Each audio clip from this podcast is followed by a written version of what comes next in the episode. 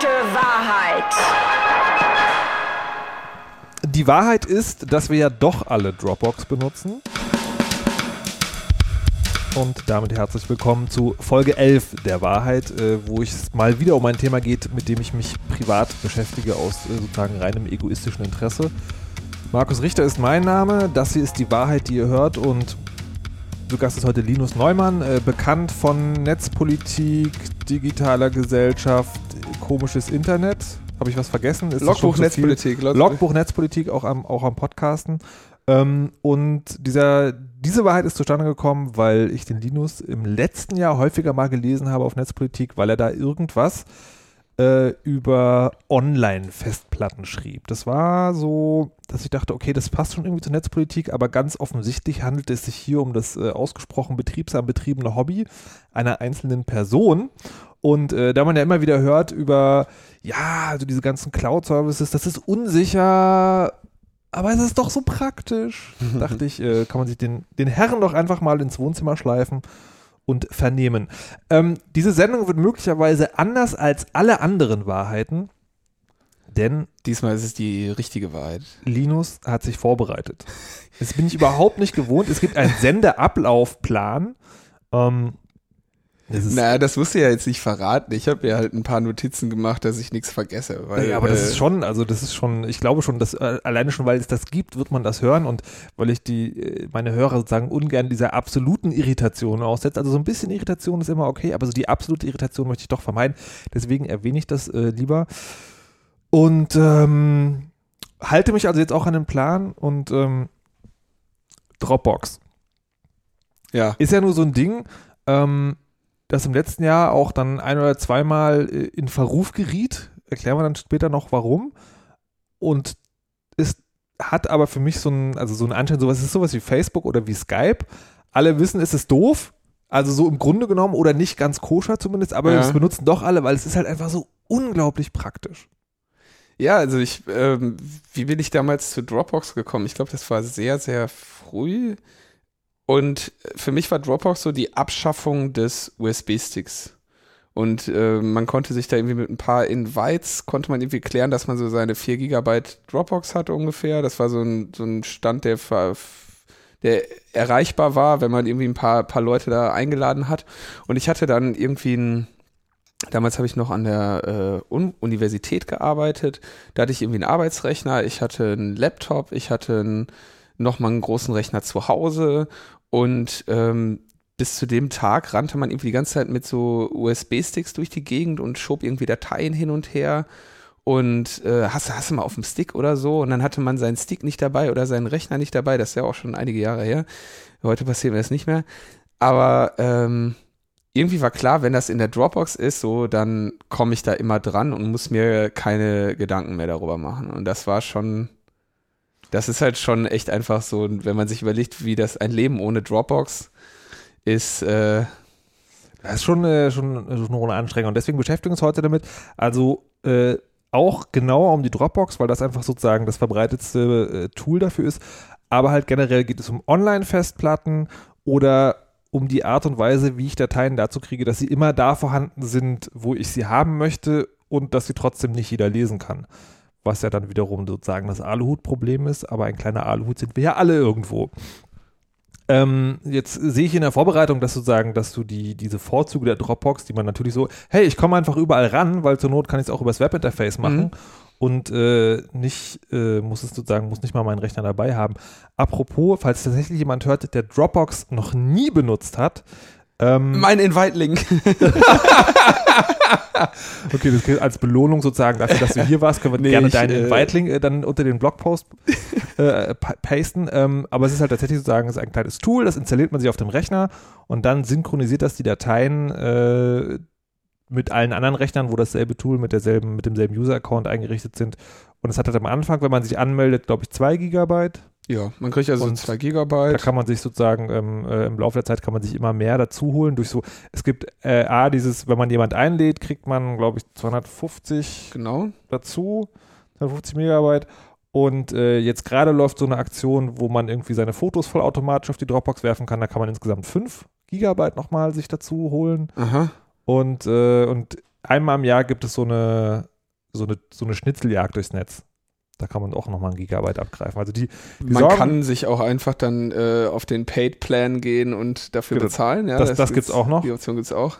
Ähm, genau, Dropbox ist umsonst, was sicherlich auch sozusagen ein Grund der weiten Verbreitung Ah, ist. vielleicht noch was, was glaube ich, was so das, das ganz Wichtige bei Dropbox ist, dass das automatisch macht. Ne? Man hat einen Ordner, der heißt Dropbox. Die Dropbox selber, das Programm läuft irgendwie im Hintergrund auf dem Rechner, läuft auch auf, auf Linux, Windows, Mac, das äh, einwandfrei und synchronisiert diese Rechner untereinander. Also man hat beispielsweise seinen Rechner bei der Arbeit und ich editiere da eine Datei und in dem Moment, wo ich sie speichere, wird sie auf die Dropbox-Server hochgeladen und in dem Moment, wenn ich dann nach Hause komme, meinen Rechner äh, anmache, wird diese Datei auf diesen Rechner runtergeladen und ist dort in der gleichen Version vorhanden. Das heißt, ich kann also zwischen mehreren Rechnern synchronisiert sich immer automatisch der, der Stand der Dateien. Ist es ein sehr solides System? Also im Sinne von, klar, normalerweise äh, bin ich, äh, bin ich immer sozusagen nur an einem Rechner gleichzeitig online, Hm. äh, aber man weiß ja mal, der User denkt sich das aus, was man nicht geplant hatte. Wie, wie robust ist denn die Dropbox, wenn man sozusagen, wenn man jetzt erstmal noch nicht vom Privacy-Gedanken und vom bösartigen Angriff aus? Also ist auch ein, äh, ein Kriterium der Bewertung, die wir gleich anwenden wollen und da ist Dropbox enorm robust. Also im schlimmsten Falle, also der, der ungünstigste Fall ist ja, eine Datei wird an zwei Rechnern gleichzeitig in einem Zeitraum editiert, wo beide keine Verbindung zum Internet haben. Mhm. Also es melden sich, das wäre ja so der, der ungünstigste Fall. Mhm. Ja, und dann melden sich beide Rechner wieder und sagen, ey, hier, äh, ich bin wieder, hab wieder Internet, hallo Dropbox, die Datei hat sich geändert. Und was Dropbox dann automatisch macht, ist der, die, der Datei, den Dateinamen erweitern und reinschreiben, also in meinem Fall dann irgendwie Computer 1 Konflikt, äh, Computer 2 Konflikt, äh, sodass beide Versionen dann vorhanden sind. Also im allerschlimmsten Fall habe ich dann die Datei zweimal und muss dann, je nachdem, was es für eine Datei ist, die, ähm, die beiden Dateien irgendwie in Einklang bringen wieder. Entweder, wenn es, was weiß ich, irgendeine PowerPoint-Sache ist, dann muss man das wahrscheinlich von Hand machen. Pfui. Ja, wenn's- PowerPoint. Wenn es eine, eine Textdatei ist, dann kann man sich mit einigen Kommandozeilen-Tools helfen. Aber ja. Wie, ähm, wa- was anderes ist mir aufgefallen, was ich noch nie benutzt habe, ähm, aber was ja möglicherweise gerade, das ist ein also ein anderer Dienst, den Dropbox noch bietet, ist, dass man Ordner teilen kann. Ja, das ist der ganz wichtige Dienst dabei. Das ist ja, das ist der, da wird's halt richtig spannend. Ich kann also einen Dropbox-Ordner freigeben für eine und mir den mit einer anderen Person teilen. Da wird's halt dann, da wird's dann richtig spannend. Also ich habe zum Beispiel, so bin ich auch jetzt wieder zur Dropbox gekommen, die ich lange Zeit nicht genutzt habe, dazu später. Ich habe zum Beispiel für Logbuch Netzpolitik mit Tim einen Ordner. Und da schmeißen wir dann unseren Kram so rein und dieser Ordner ist eben dann auch über all seine Rechner und all meine Rechner synchronisiert. Und wenn er was ändert, kommt bei mir ein kleines Fenster und dann steht da, hey, guck mal hier, der Tim hat gerade die Datei verändert, vielleicht hast du Lust da reinzuschauen. Und dann steht da, was weiß ich, irgendein neuer Programmpunkt drin oder so.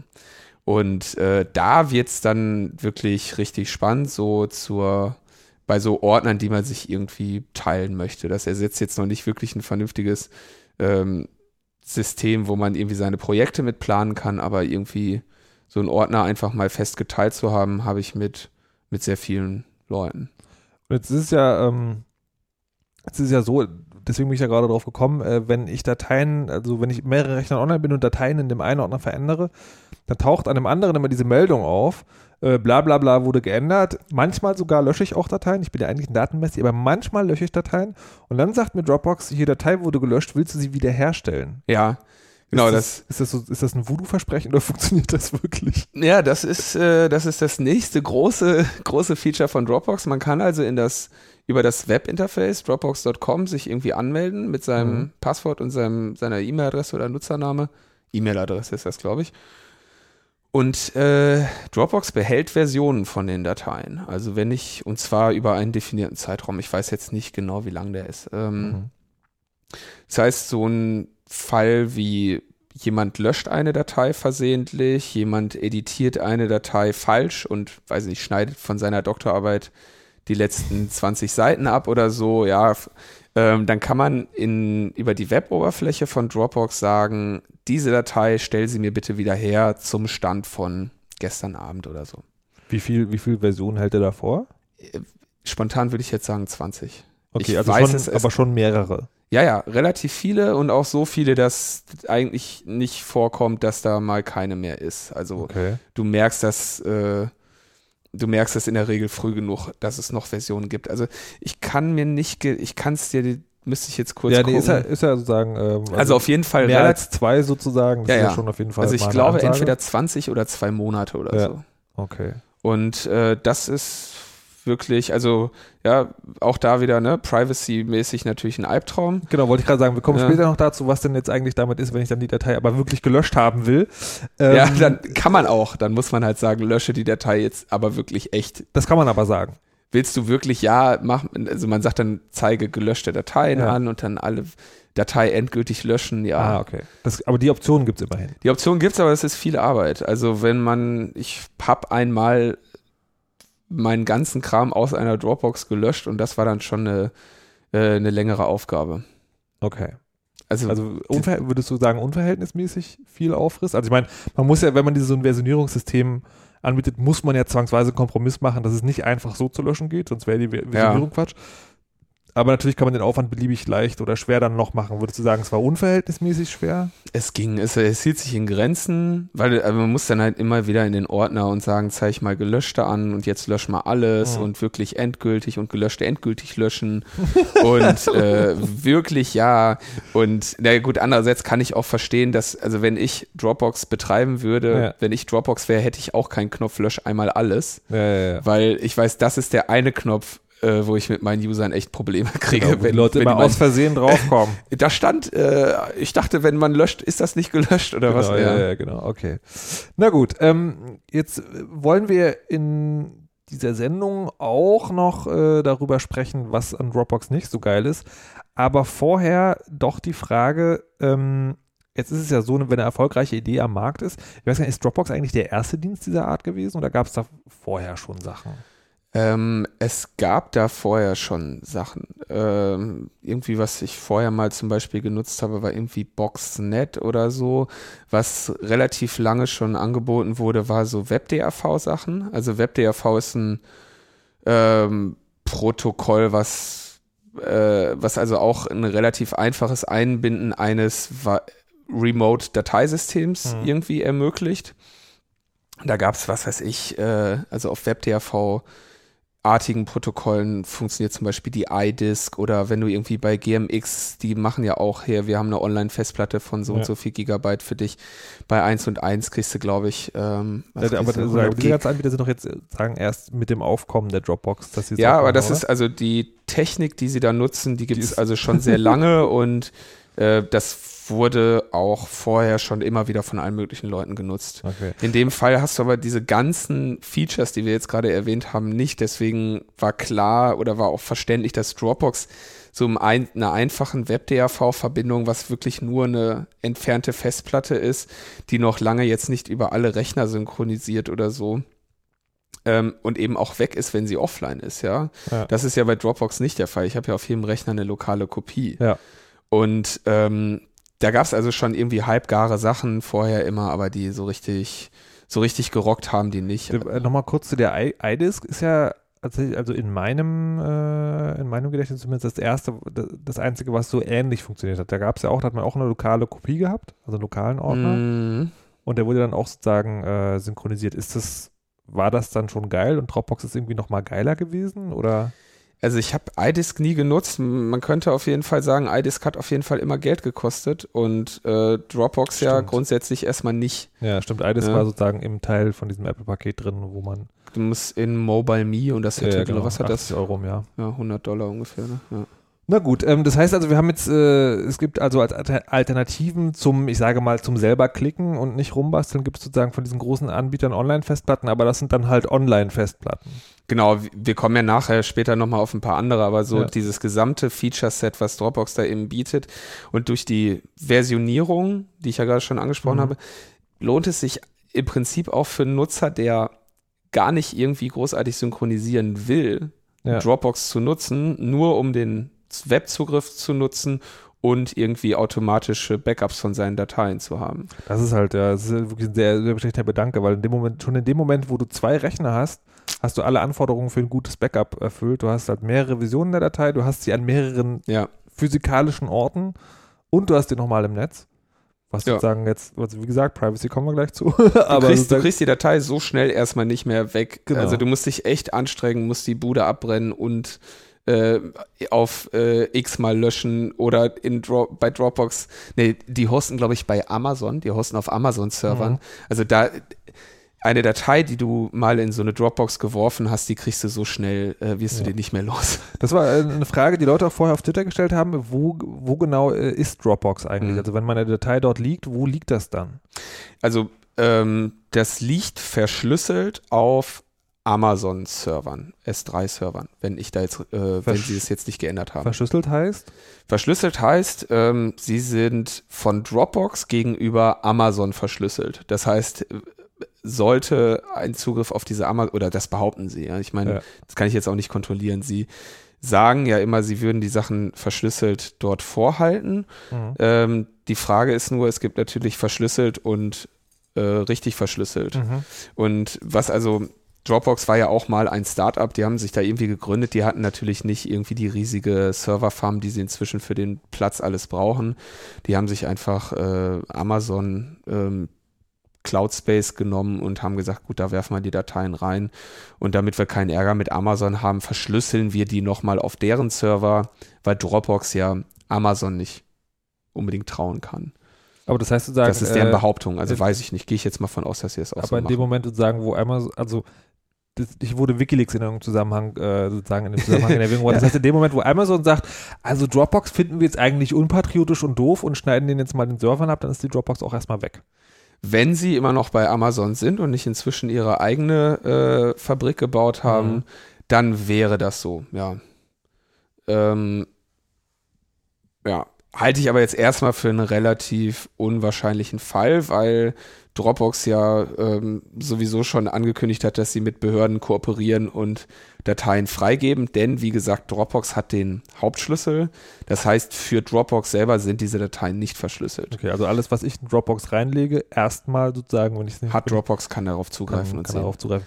Was Ähm, man eben auch daran sieht, dass ich ja, wenn ich auf die Webinter auf das Webinterface mich einlogge, komme ich ja an die Dateien. Also Dropbox kann ja, egal wo auf der Welt ich bin, ich muss ja nur meine E-Mail-Adresse und mein Passwort eingeben, gibt Dropbox mir die Datei ja unverschlüsselt.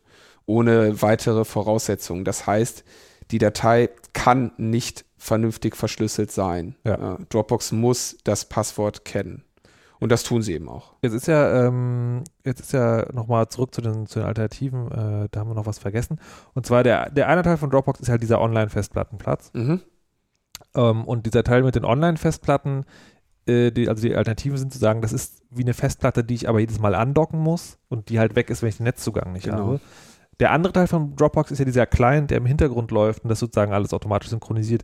Gibt es sowas? Also, dass man sich sozusagen äh, im Zweifel sozusagen selber nochmal so eine Dropbox klicken kann, indem man eine Online-Festplatte kombiniert mit irgendeiner kleinen Software, die sowas macht? Also, kennst du da was, was das versucht?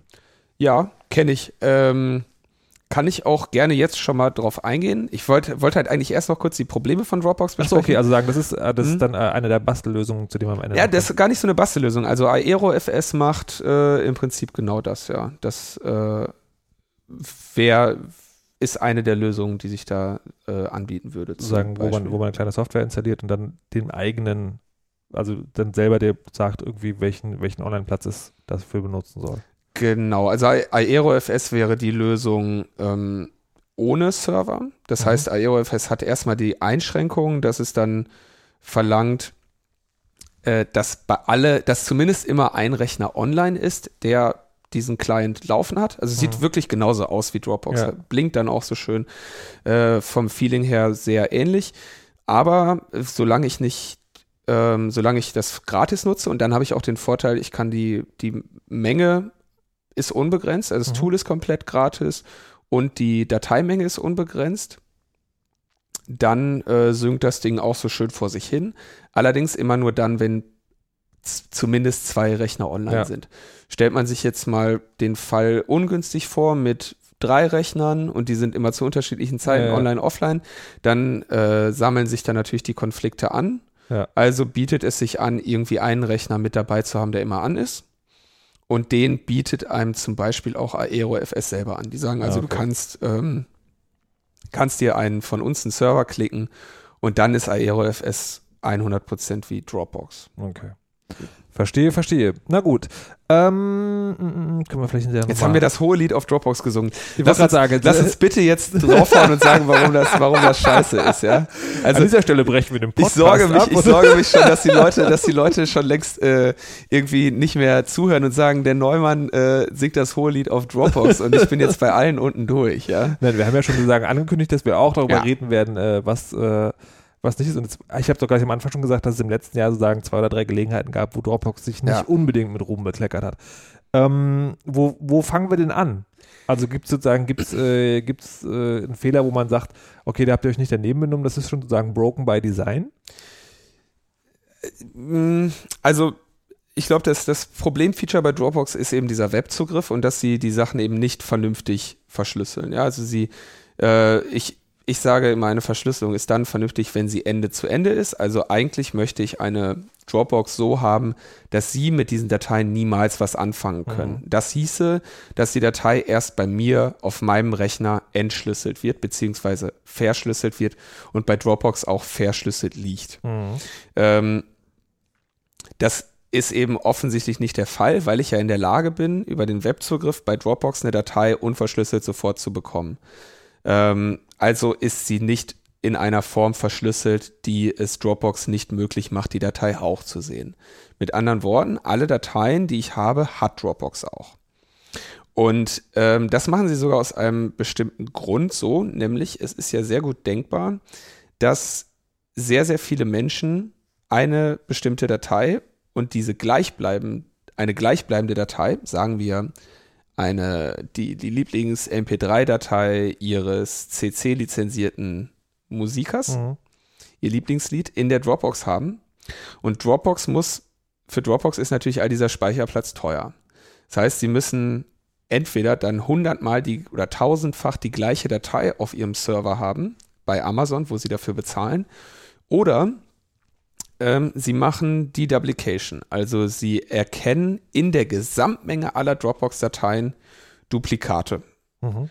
Und das macht man üblicherweise mit äh, Hash-Functions. Also man sieht, okay, hier ist eine Datei, die ist irgendwie 30 oder was ist im Fall einer MP3, die ist 3 Megabyte groß und hat diesen Hash. Ein Hash kann man mit einigen Einschränkungen so sehen wie den Fingerabdruck einer Datei. Mhm. Der, also will ich jetzt nicht in die Theorie ist auch also, noch reingehen. Genau, das kann man sich, äh, wenn man das, wenn man das will, kann man sich das gerne woanders nachlesen. Für diese Zwecke der, der, der hiesigen Diskussion reicht es, wenn man sagt, man kann sozusagen auf einer Datei Mathematik draufwerfen und dann kommt eine Zahl, an der man eindeutig erkennen kann, das ist diese Datei und keine andere. Mit, mit an sicherheitsgrenzender Mit, Wahrscheinlichkeit. äh, genau, das, ist dann schon wieder das Ja. lustige Sicherheitsproblem der Hash-Kollision, aber dazu Okay, da- kommen das wir ein anderes ist- Mal. So, sie, sie machen also einen Hash und sagen, ah, okay, die Datei, gucke ich doch mal, ob ich die schon irgendwo habe.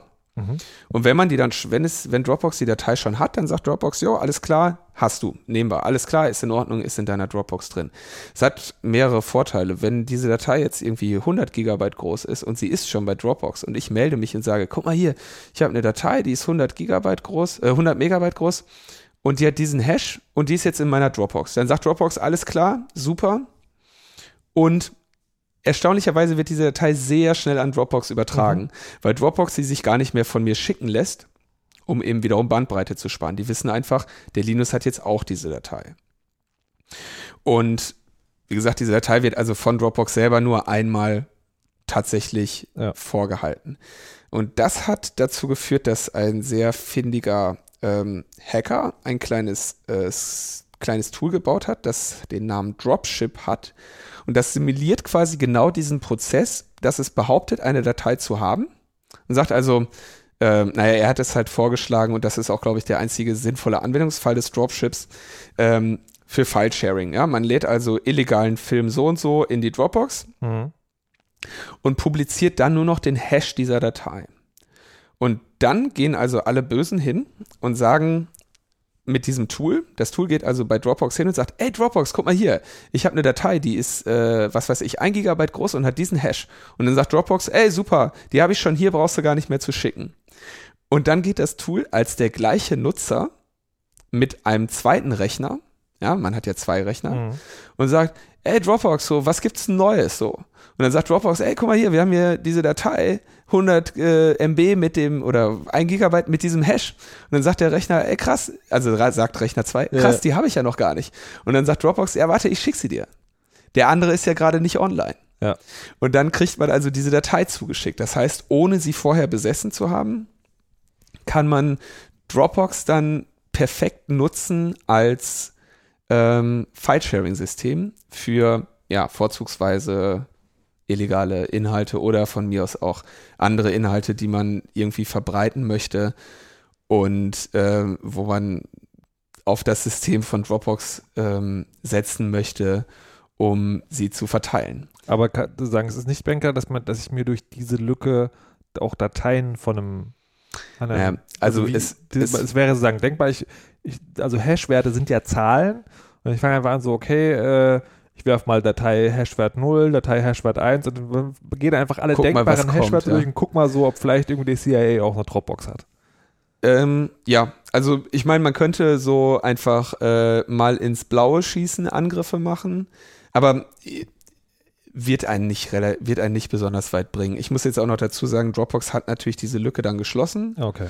Und zwar haben sie das, ähm, denke ich mal, ich weiß nicht, wie sie es gemacht haben, aber die sinnvolle Lösung ist, dass sie irgendeine Form von Beweis anfordern, dass man die Datei hat.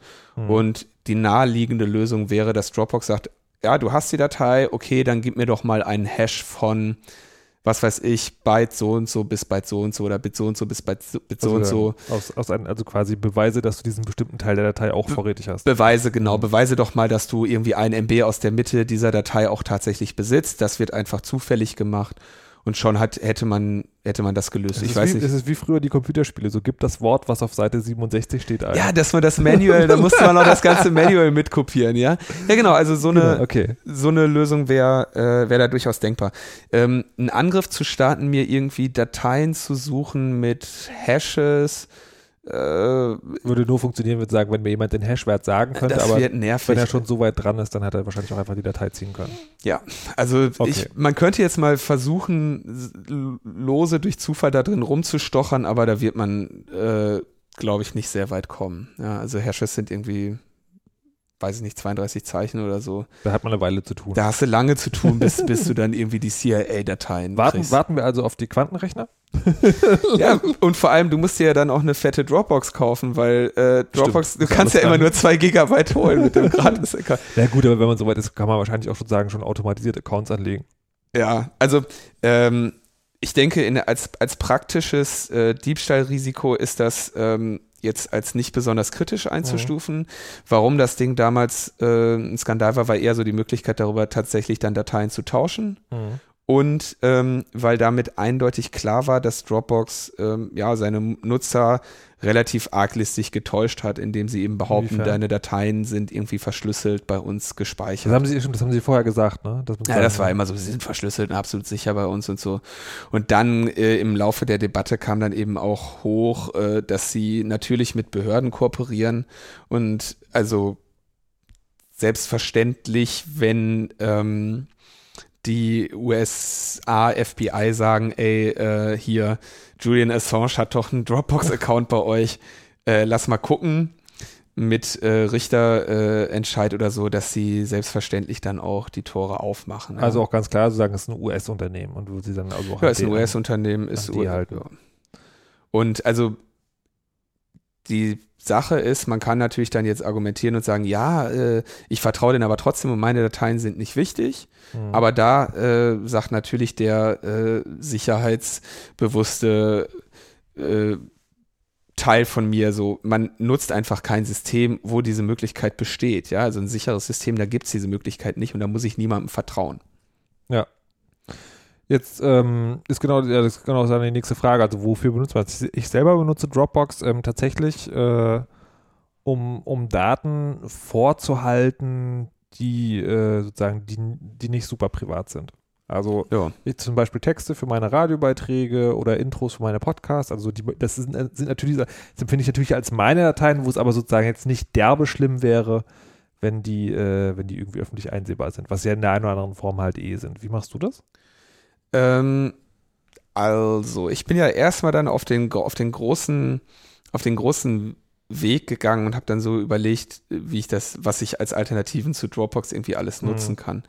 Was ich im Moment mache, ich nutze also Dropbox für wirklich, also Kram, den ich genauso gut äh, irgendwie direkt veröffentlichen könnte.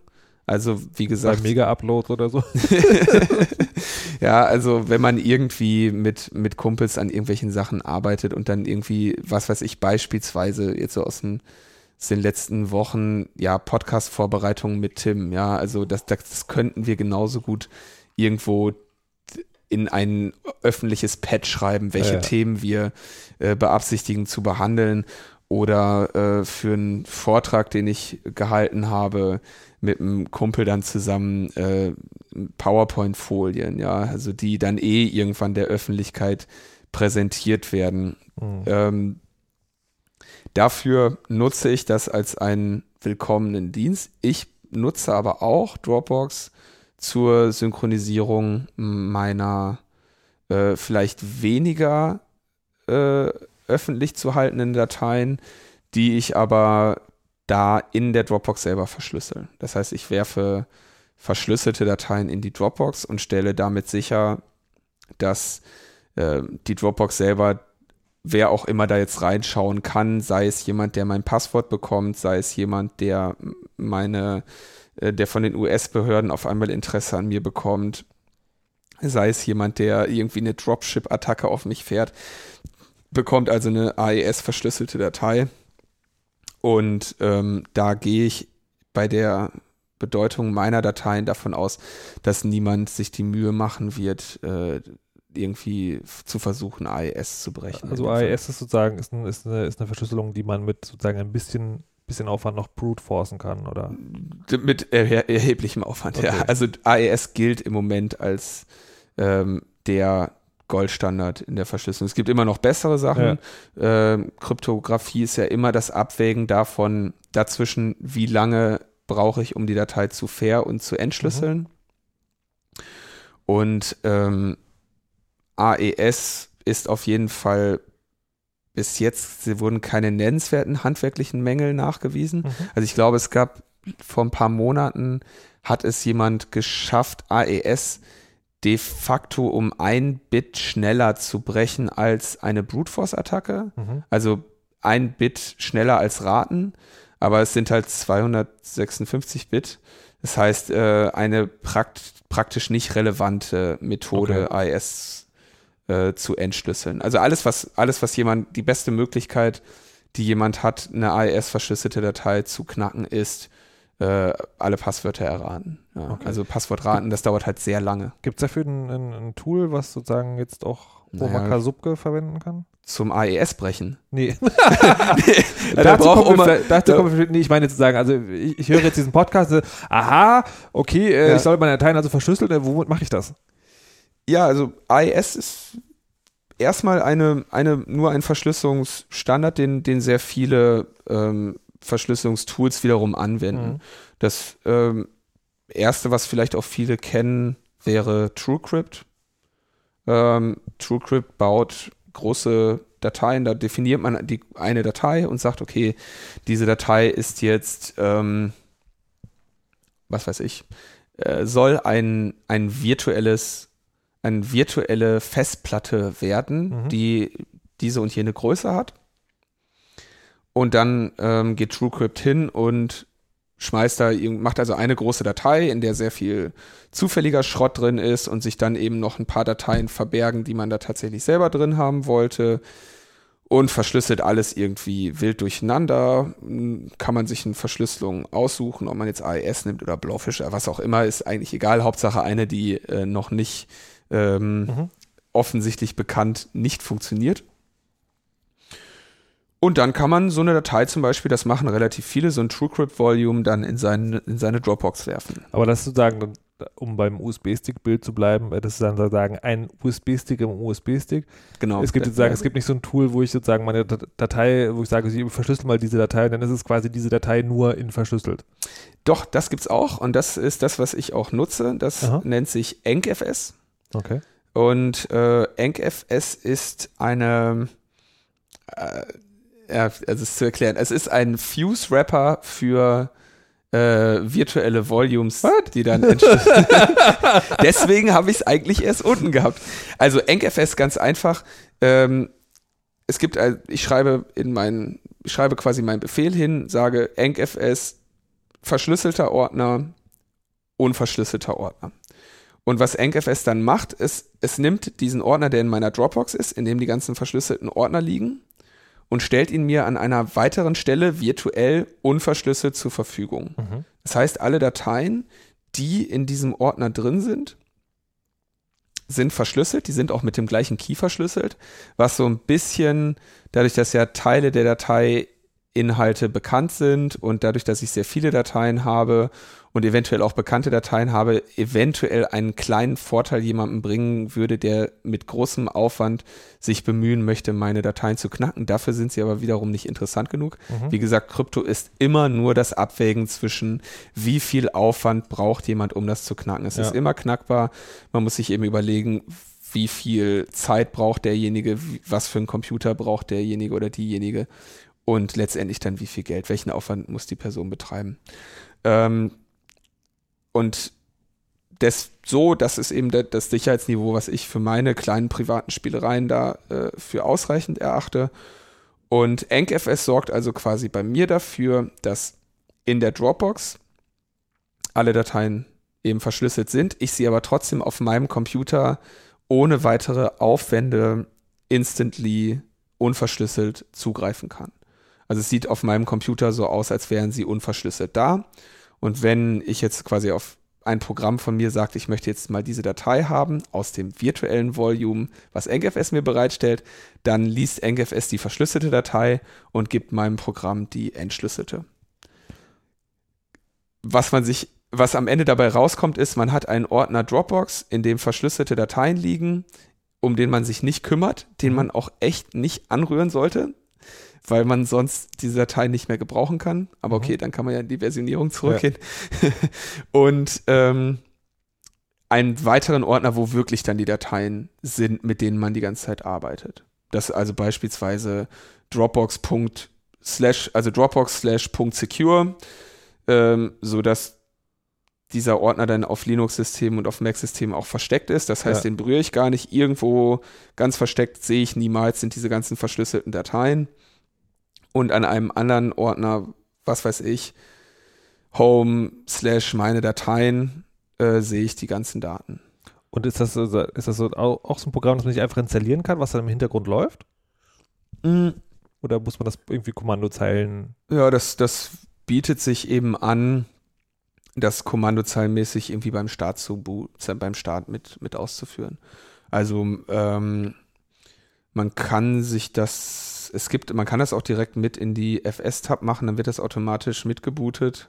Okay, aber sozusagen, ne, du musst sozusagen jemand sein, der weiß, was ein FS-Tab ist. Also, okay, denkbar, die einfache Lösung ist einfach, man generiert sich ein sehr langes, sehr kompliziertes Passwort für dieses EncFS, ähm, speichert dieses Passwort auch tatsächlich bei seinem Rechner auf der Festplatte, nicht in der Dropbox natürlich, Ja. Und ähm, schreibt sich dann einen kleinen Einzeiler, der dann eben lautet EncFS, äh, Keyfile gleich so und so, ähm, Ordner in der Dropbox und der Ordner, wo ich es dann gerne sehen möchte bei mir Okay, und, das und heißt, lässt den beim Start ausführen. Das heißt so genau, das muss man aber sagen, also ne, für die Leute, die jetzt gehofft haben, okay, irgendwie, ich lade mir das irgendwo runter und das klickt sich dann von selbst zusammen. Es ist nicht so einfach wie Dropbox zu installieren, sondern man muss jetzt sagen, man muss dieses, also soweit ich es beurteilen kann, reichen Grundkenntnisse äh, im, im Umgang mit dem Terminal, aber das sollte man haben, beziehungsweise muss man sich reinlesen. Funktioniert das nur auf bestimmten Betriebssystemen oder gibt es NKFS für überall? Äh, das gibt's glaube ich, für alle. Also ähm, ein weiterer Nachteil dieses NGFS ist natürlich dann, dass, also es ist ein Open-Source-Tool, also gibt's das Mhm. auch für alle Betriebssysteme irgendwie. Ich benutze es auf Linux und auf Mac und ich weiß nicht genau, ob es da auch eine Windows-Version gibt, aber ich bin mir relativ sicher, ja.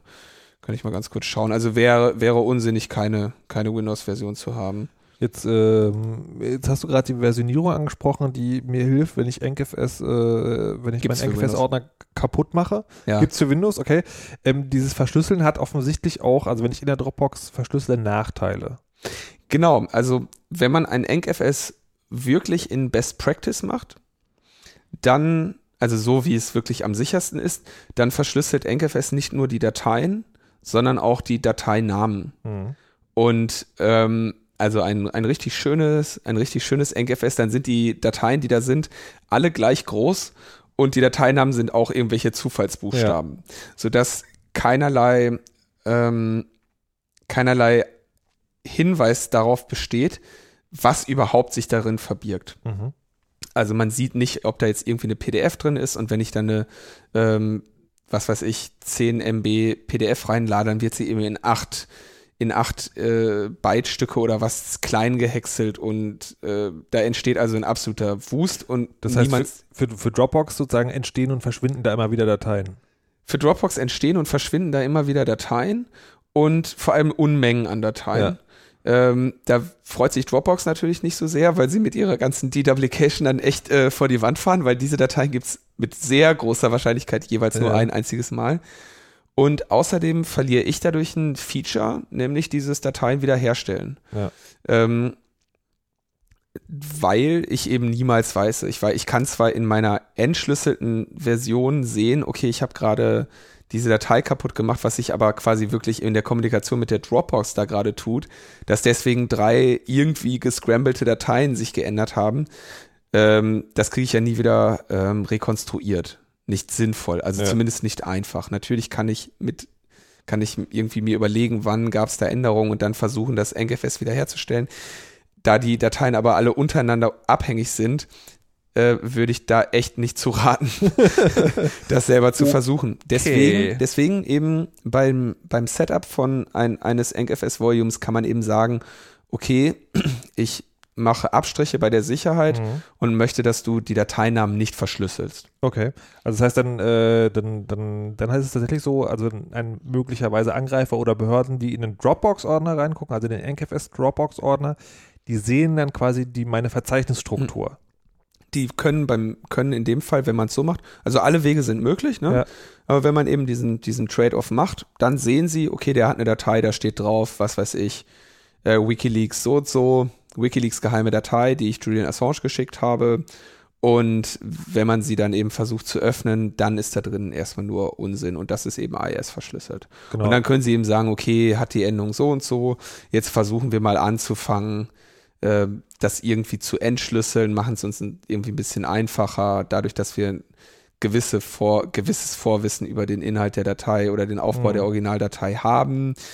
Aber das wird trotzdem noch sehr lange dauern. Und aber dann, dann äh, sozusagen funktioniert die Versionierung innerhalb von Dropbox auch. Genau, die funktioniert dann in dem Fall wieder. Ich sehe also, wie gesagt, bei diesen privaten Dateien, die, für die ich nicht so einen besonders hohen Sicherheitsanspruch habe, sehe ich dann auch wirklich immer dieses Pop-up, diese Datei wurde geändert. Und wenn ich dann in die Dropbox reingehen würde und sage, ja, stell doch mal bitte irgendwie die Datei zu ihrer Version von vor einer Woche wieder her. Dann Ja, macht okay. Dropbox das, stellt die verschlüsselte wieder her. Sie ist aber eben nicht gescrambled, deswegen funktioniert dieses Dropbox-Interface für mich noch.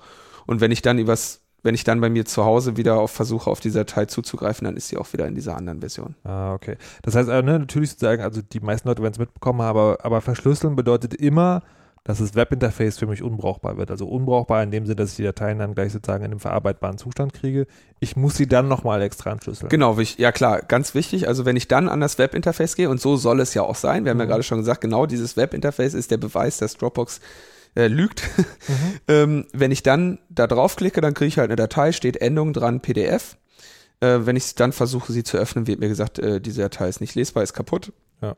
Und dann könnte ich als Angreifer eben, müsste ich dann auch als Angreifer erstmal raten, was ist das für, ein, für eine Chiffre, mit der die verschlüsselt ist? Okay, das kann ich dann im Zweifelsfall doch erkennen oder Raten gibt es Ja. nicht so viele zur Auswahl und dann könnte ich eben anfangen zu sagen, okay, jetzt fange ich da eine Attacke drauf an und weiß, es ist eine PDF, die ist AES verschlüsselt und jetzt fange ich an zu raten. Aber also nur sozusagen für die Benutzer, ähm, ich kann mich also schon aber über das Webinterface äh, einloggen, meinen ganzen NKFS-Kram ziehen, auf einem Mhm. beliebigen Rechner, dort NKFS installieren, mein Passwort eingeben und dann kann ich wieder Zugriff. Genau. Das geht schon. Ja. Und ähm, da ist auch noch wichtig zu, zu sagen, weil ich ja gerade dazu geraten habe oder empfohlen habe, ein sehr langes Passwort zu nehmen und das lokal zu speichern. Mhm. Ähm, das ist natürlich auch wieder ein Sicherheitsrisiko, weil wer diesen Schlüssel hat, hat auch diese Dateien, ja. Das äh, heißt, ich habe in diesem Fall meine Sicherheit bezieht sich nur gegenüber Dropbox auf diese Stelle. Also Dropbox ist der Server, dem ich nicht vertraue, dem ich aber Dateien Ja. gebe. Und für diesen Speicherplatz, äh, darauf bezieht sich meine Sicherheit. Auf meinem lokalen Computer sind die Dateien zwar ebenso nur verschlüsselt da, aber der Schlüssel liegt direkt daneben. Das heißt, ich habe das, das Problem näher zu mir gezogen. Ja, das heißt also, wenn man sozusagen seinen Mitbewohnern nicht traut oder fürchtet, dass äh, ACTA doch Realität wird und der, der Rechner bei der nächsten Grenzkontrolle untersucht wird, dann nicht das Passwort sozusagen so abspeichern, sondern doch merken. Genau, dann, dann haben wir aber wieder das Problem, wenn ich, wenn ich sage, ich muss mir das Passwort merken, dann neigen die Leute dazu, einfachere Passwörter zu nehmen und vor allem kürzere. Du meinst so wie der syrische Präsident? War das nicht heute, das rauskam? Das E-Mail-Konto des syrischen Präsidenten hätte das Passwort 12345? Ich meine, es würde, mich nicht, es, es würde mich nicht wundern. Ich habe heute, ich habe heute wenig äh, über syrische Präsidenten gelesen. Okay. Mhm. Aber um das nochmal ganz kurz zu verdeutlichen, das wäre eben genau das, ähm, das Problem, wenn ich sage, ich traue irgendwie den Leuten nicht, die an meinem, die irgendwie, ich möchte die Dateien auch auf meinem Rechner selber verschlüsselt haben, dann sollte man eben trotzdem dafür sorgen, ein ausreichend langes Passwort zu haben. Da gibt's verschiedene Tricks, wie man sich zum Beispiel lange Passwörter generieren kann. Ähm, eine Möglichkeit ist zum Beispiel, man nimmt sich eine Datei, die man sehr mag und die man nicht verändert und sagt, der Hash von dieser Datei, beispielsweise der MD5-Hash von dieser Datei, ist das Passwort für dieses verschlüsselte Volume.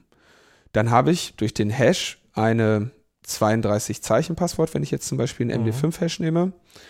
Und das Also- ist das Passwort. Das heißt, ich kann dieses Passwort, ohne es wirklich zu speichern, relativ einfach ähm, rekonstruieren. Aber es gibt da trotzdem noch mehrere Fallen, weil ich das Passwort ja äh, im Zweifelsfall direkt ins Terminal mit eingebe und mein Terminal wiederum eine History führt. Das heißt, so der erste Angriff, der erste Angriff, den ich dann da machen würde, wäre eben in die, in die Terminal History reinzuschauen, die auf den meisten Rechnern dann eben äh, unverschlüsselt vorhanden ist. Also man muss dazu sagen, da, da, da, wurde, da, ist nicht das, da ist nicht die Passworteingabe abgespeichert, aber ein Angreifer würde sehr schnell sehen, okay, jedes Mal, bevor der Typ sein Passwort eingibt, lässt Ja. sich ein MD5-Hash diese Datei ausrechnen. ja, Und das nochmal für die Anf für sozusagen für die ganz, äh, ganz dollen Anfänger. Äh, ein MD5-Hash, also Hash haben wir ja schon gesagt, ist, äh, Mathemat ist eine Zahl, die aus Mathematik entsteht, die man auf eine Datei wirft. Und das ist if in einem Terminal immer auch eine Funktion. Ja. Sagen, man kann sagen, man gibt Befehl, Dateiname und dann wirft er sozusagen diese Zahl aus. MD5-Dateiname und dann kommt äh, dieser Fingerabdruck heraus. Vielleicht noch, ähm, also Hash-Functions sind sehr sensibel darauf, dass sich die Datei ändert. Also wenn man seine, seine Passwortdatei auch nur um ein Bit ändert, dann hat man äh, den Zugriff auf alles weitere verloren. Ähm, Das, aber das, der Trick ist schön, ich kannte nicht. Mein Lieblingstrick äh, zur Erstellung lang, langer komplizierter Passwörter ist ja, äh, mir einen Satz zu merken, mhm. der möglicherweise, äh, also der am besten auch Satzzeichen hat und wo irgendwie Zahlen vorkommen und dann die Anfangsbuchstaben davon zu nehmen. Auch eine, auch eine gute Möglichkeit. Ansonsten gibt es auch was, was äh, also es, wenn man wirklich Zufallspasswörter haben will, pwgen, einfach so ein Befehl, also pwgen Strich SY32, gibt halt wirklich 32 völlig vermurkste Zufallszahlen heraus. Wenn man da eine 64 hinschreibt, sind's, wer hätte damit gerechnet, 64, wer gerne 65 haben will, kann das auch machen. Apropos generierte Passwörter. Ja, aber ich wollte noch ganz kurz APG. APG ist nämlich auch ganz cool. Ähm, a Pronounceable Password Generator. Aha. Das hat mir ähm, Hendrik empfohlen. Der wirft Zufallspasswörter raus, die aber aus ähm, aussprechbaren Silben bestehen. Mhm. Das heißt, der, da kommt am Ende ein sehr witziges Kunstwort bei raus. Hilft so ein bisschen, also na, man muss immer überlegen, man verteidigt sich ja so ein bisschen gegen, ähm, gegen den Zufall oder man möchte eigentlich, also der Goldstandard eines Passworts ist, wenn es halt absolut zufällig ist.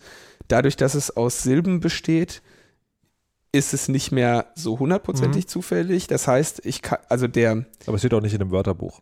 Es steht nicht wirklich im Wörterbuch. Ich könnte halt eine Phon ein Phonem-Wörterbuch anlegen und dann versuchen, damit zu brute-forcen. Und das würde meine ähm, Wahrscheinlichkeit, das Passwort zu erraten, etwas, etwas verbessern. Mhm. Ja. Also gibt viele Möglichkeiten, auf ein Passwort zu kommen. Ja. Wie, heißt, wie ist das Programm? APG? APG, glaube ich, ja. APG, okay. Ist ein ganz, ist ein ganz schönes Tool, immer so, wenn man mal schnell, schnell ein Passwort braucht, was man sich merken, was man sich dann auch merken kann. Ja, und dann mhm. kommen dann irgendwie so, ich kann ja mal was, ich kann ja mal ein Beispiel APG-Passwort jetzt generieren und vorlesen, bitte gar nicht erst versuchen, irgendwie meine. also hier APG, give one way, prek moi, obdevog, Kym Ukak 6, also so mehr oder weniger. ich wollte gerade sagen, eine gewisse, eine gewisse äh, wie heißt das, äh, eine gewisse Vorliebe für klingonische Satzfetzen ist anzuraten, aber ansonsten sagen kann man es also auch damit machen. Ähm, äh, wo wir gerade beim Generieren von Passwörtern war, ist ja sozusagen die Frage, darauf äh, freue ich mich schon die ganze Zeit, die zu stellen.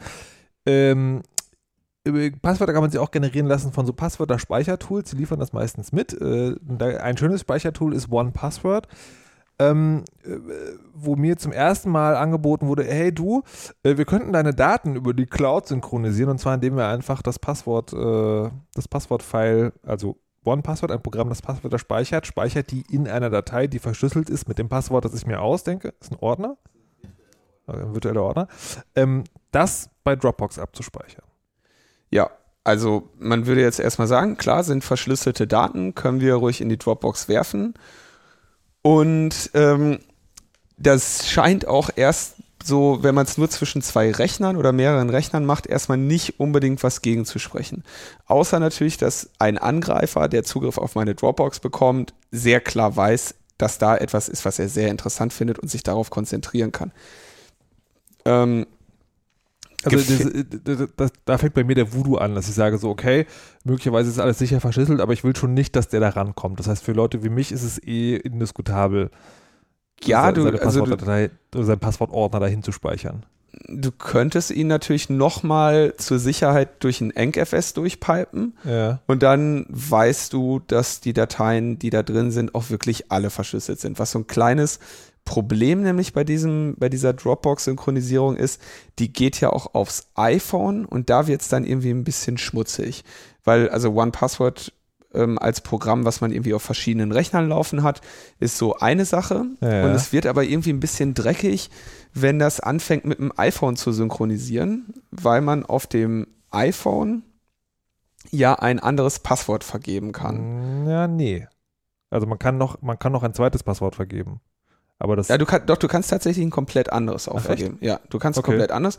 Und das lösen die einfach dadurch, dass die PC, also die, die Rechnerversion von OnePassword, das richtige Passwort irgendwie verschlüsselt, damit reinschreibt und zwar so, dass es das iPhone wieder entschlüsselt. okay, jetzt verstehe ich das. Also es, es ist so, ähm, OnePassword speichert meine Daten ab, er legt das Passwort dazu. Wenn das iPhone ankommt, sagt es so, äh, hier, ich würde mal gerne die Passwörter lesen. So, ja, du musst mir aber das Passwort geben und ja. dann gibt das iPhone das Passwort hin. Damit wird das eigentliche Passwort entschlüsselt. Ja.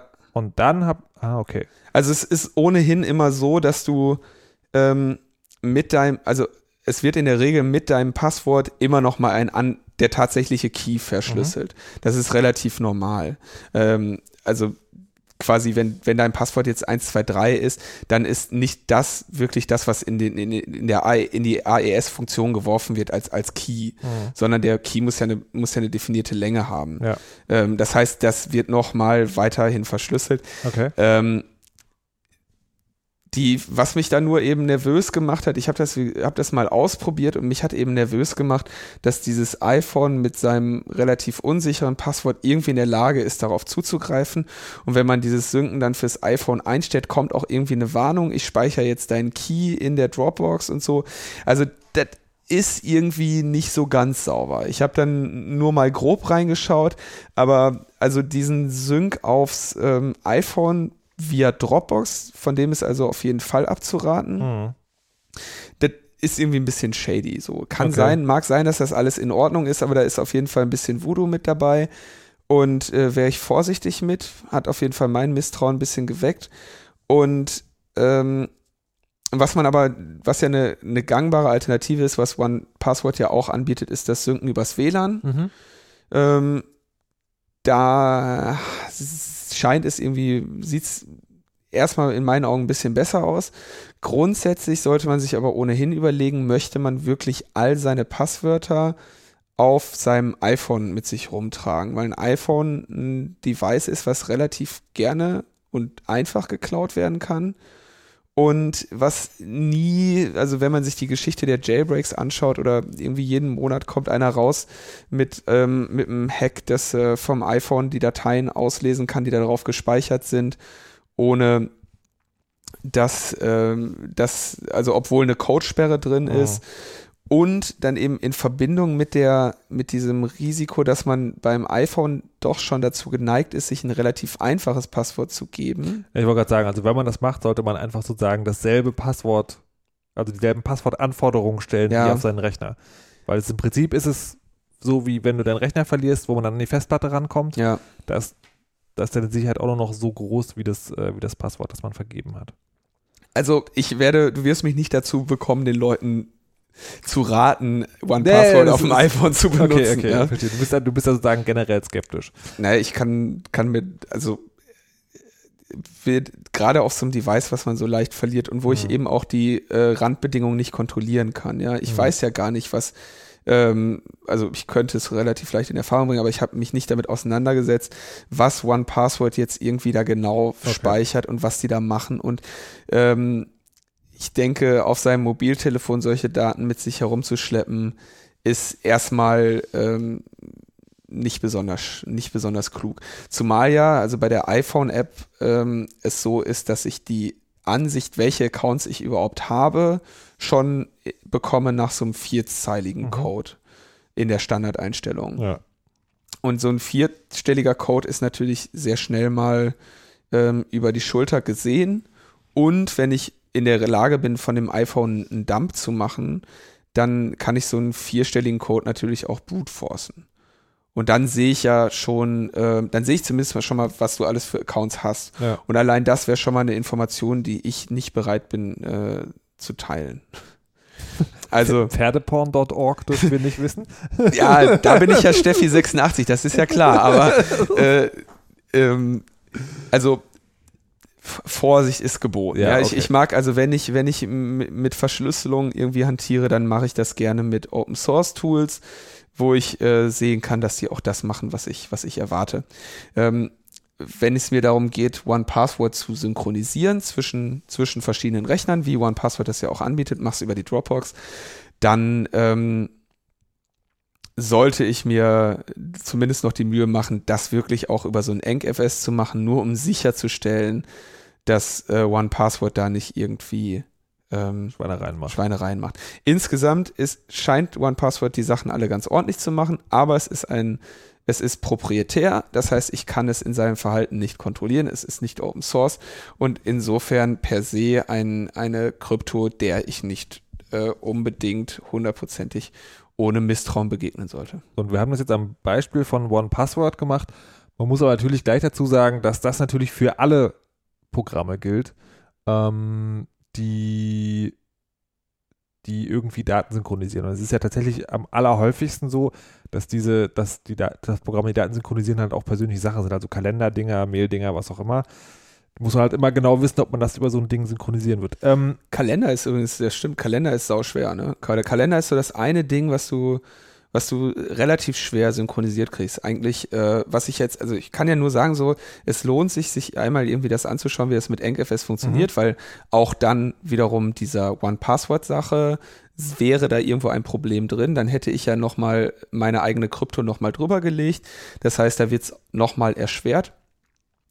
Ähm, Kalender ist so ein, Kalender fällt mir nur gerade so ein, ist halt so das Ding, was du echt nicht vernünftig über eine, nicht gut über Dropbox synchronisieren kannst, ja. Da, da musst du dann irgendwie einen Exchange-Server oder einen Google-Kalender oder iCloud oder sowas Ja. nehmen. Alles natürlich auch ja, Cloud-Dienste, die dann eben nicht sich unbedingt da oder alles genau das Gegenteil davon tun, sich irgendwie zu bemühen, deine Sachen für sie nicht äh, zugreifbar zu machen.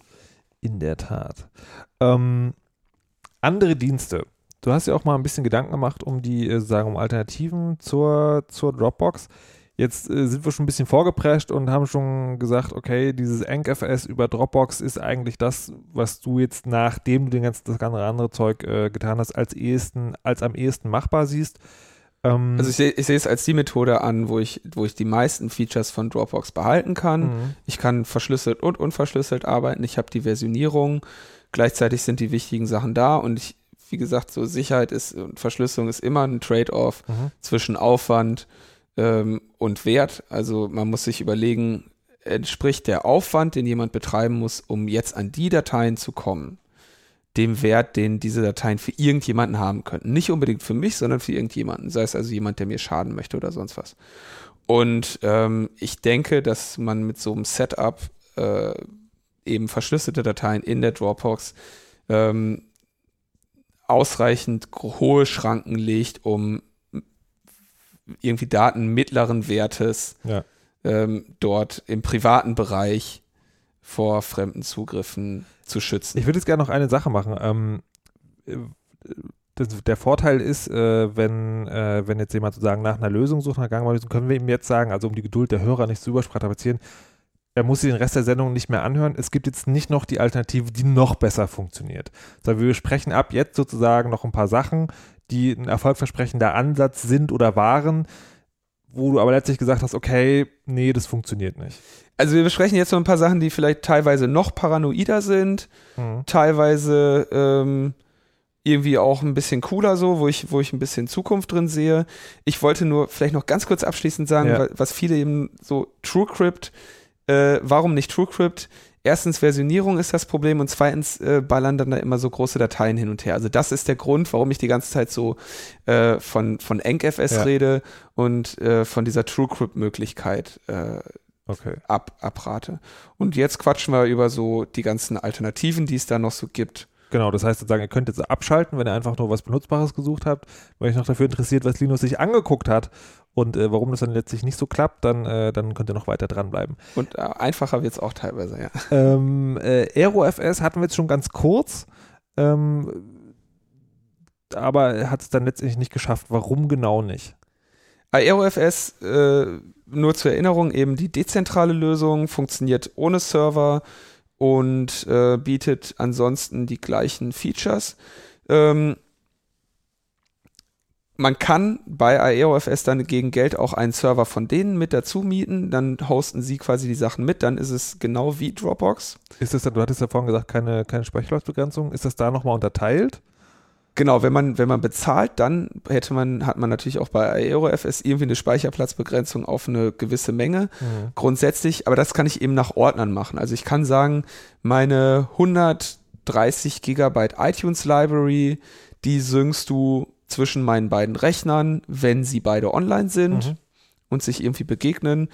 Und meine 5 Gigabyte äh, wichtige Sachen, die backupst du bitte auch noch irgendwie bei dir in die Cloud. Ja. Das heißt da auch Cloud Backup. Ja. Dann habe ich wieder das gleiche Problem, was ich bei Dropbox auch habe.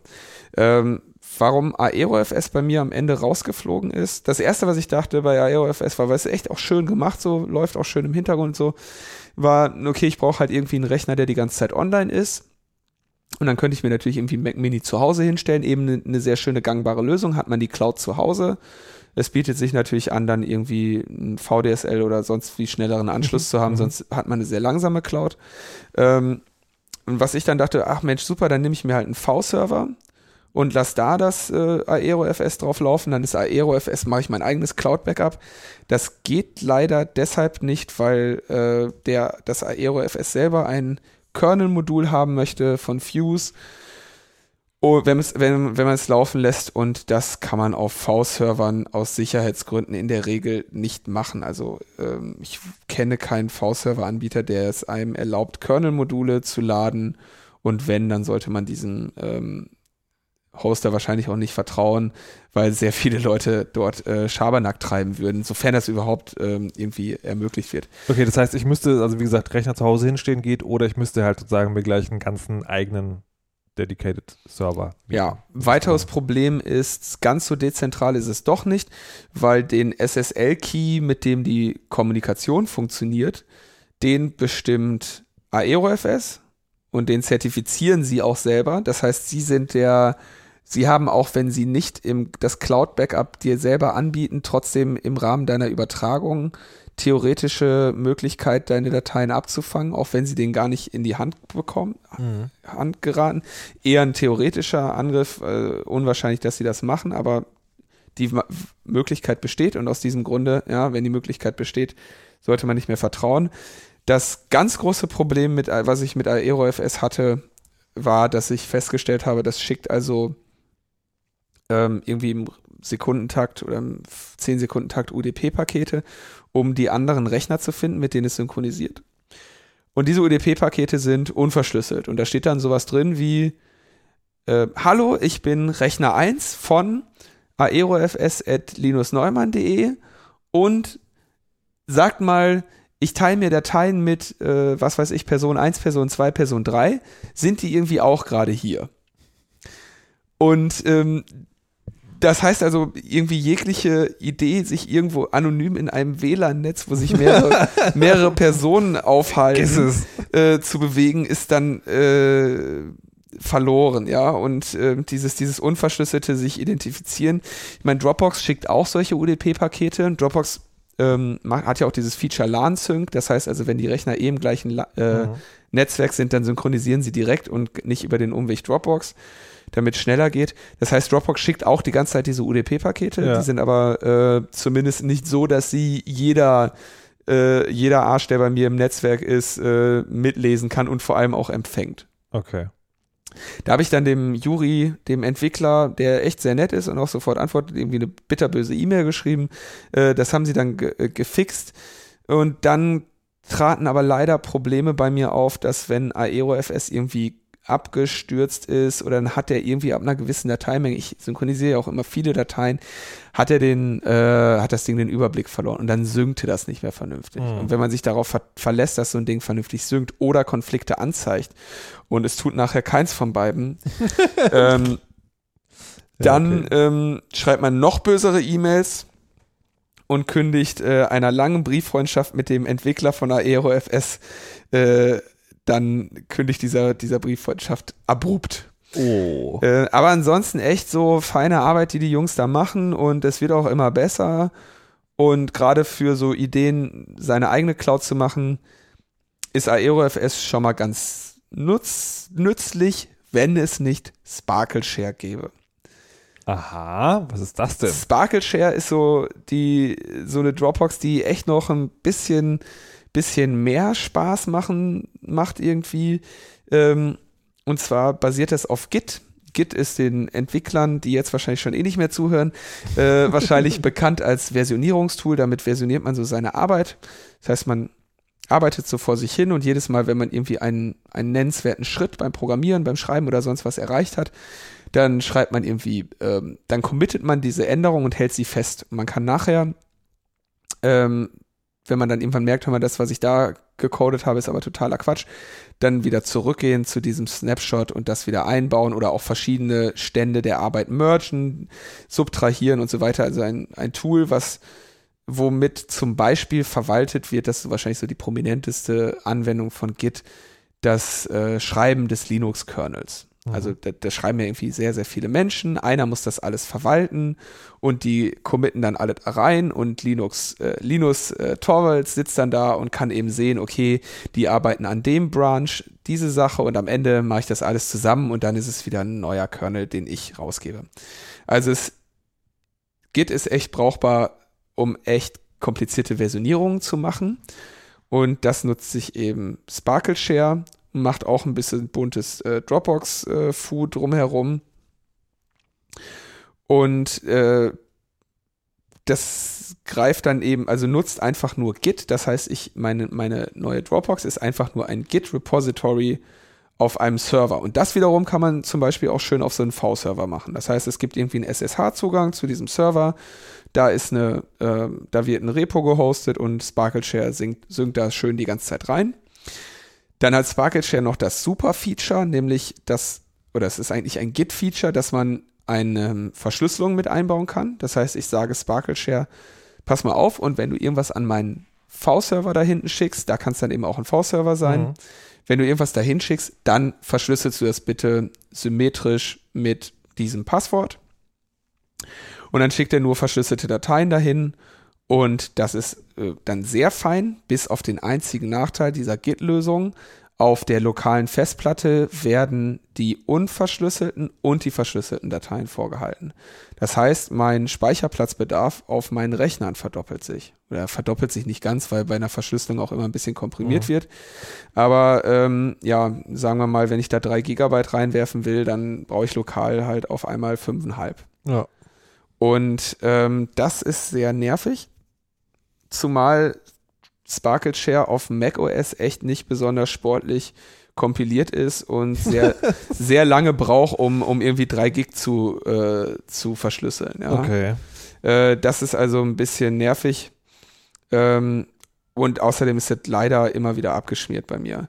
Also von der Idee her echt so eigentlich mein Favorite so, meine eigene Cloud haben und so. Und äh, habe ich weiter unter Beobachtung und auch da kann man sich natürlich dann auch so einen NGFS-Rapper reinbauen dann sieht das ganz gut aus. Weiterer Nachteil ist, dass dieses Git eigentlich nicht so wirklich für binäre Dateien äh, gedacht ist. Also kommt mhm. damit nicht so gut zurecht wie mit, mit Plaintext-Dateien.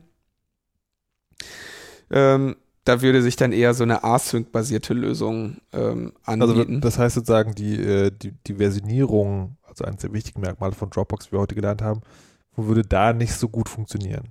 Die funktioniert, ja. aber er muss ähm, also die Vorzüge von Git sind eigentlich, dass enorm geringer ähm, Austausch nur stattfindet zwischen dem Origin ja. und dem und dem Client-Rechner, der irgendwie was dahin committet. Und wenn die Datei aber binär ist, also bei, bei Git zum Beispiel, wenn ich ein Zeichen ändere, dann äh, macht er einen Patch daraus und kommuniziert wirklich nur in dieser Version, die der Linux jetzt gerade hat, wurde diese eine Zeile aus dem aus der Datei gelöscht. Mhm. Und nur das wird, nur diese Information, dass etwas geändert wurde, wurde übertragen.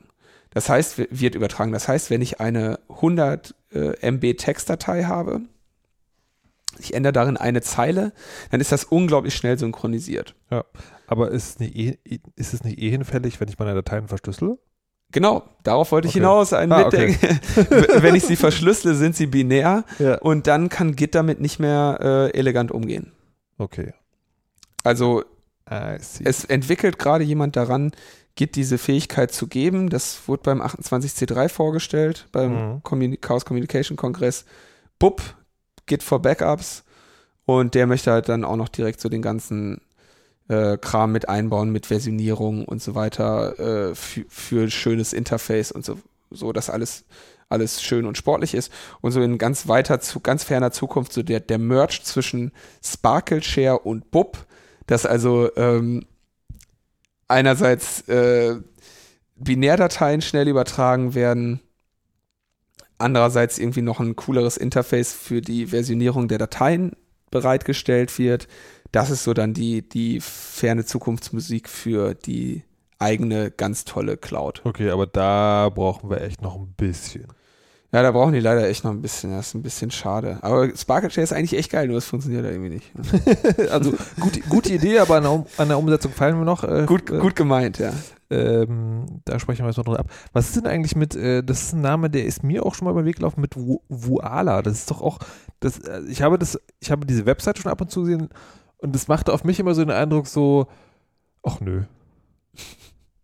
Ich habe es aber ja. tatsächlich nie ausprobiert. Also Voila ist, äh, ist echt ganz, also die haben das, die haben die, die Idee von Dezentralität nochmal ganz anders aufgefasst.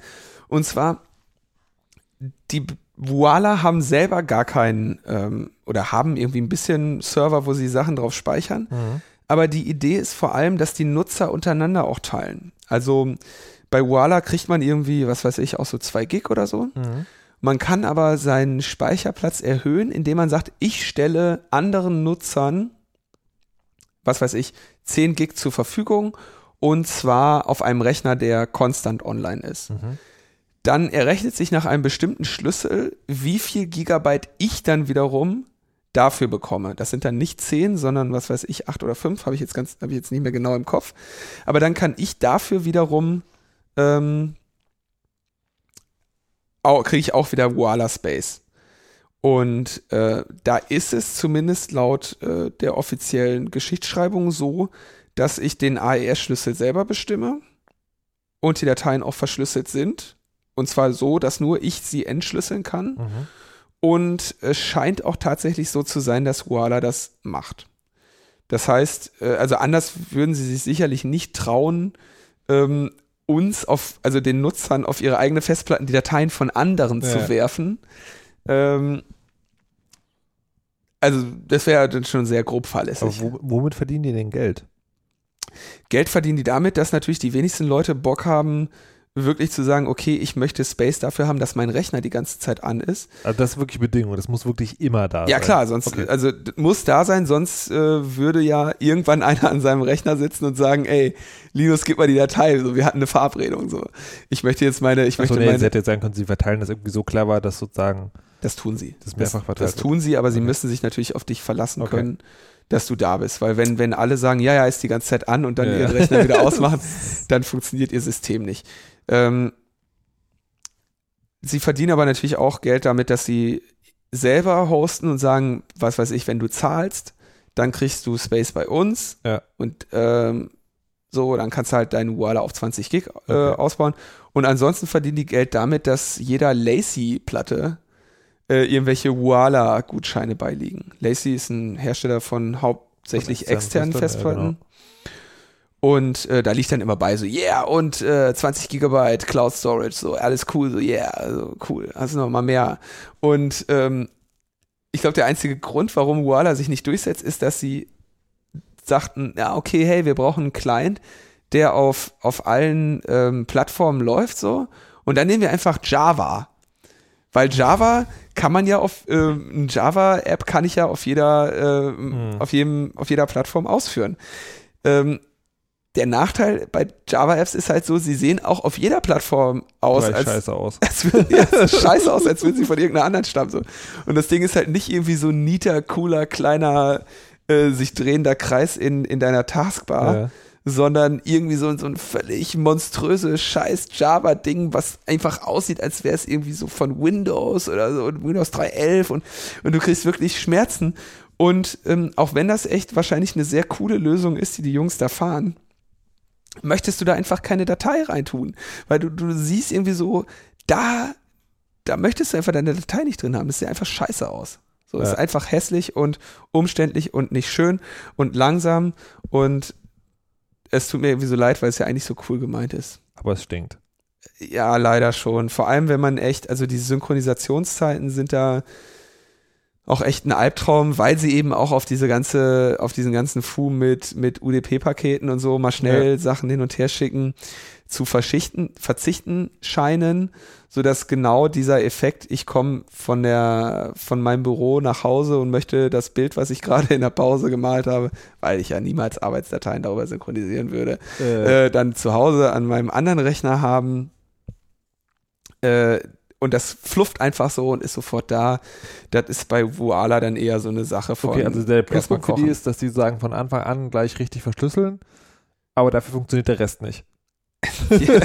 Okay. Ja, und dass sie es halt, also, ja, dass ich, dass auch das eben keine Open Source Software ist. Ja, also ich kann ihnen vertrauen, ich muss ihnen vertrauen, dass sie es vernünftig verschlüsseln. okay. und es ja. sieht auch sehr danach aus. Aber ich kann es Okay, auch da aber wieder nicht die Hand- letztendlich weiß man es halt nicht.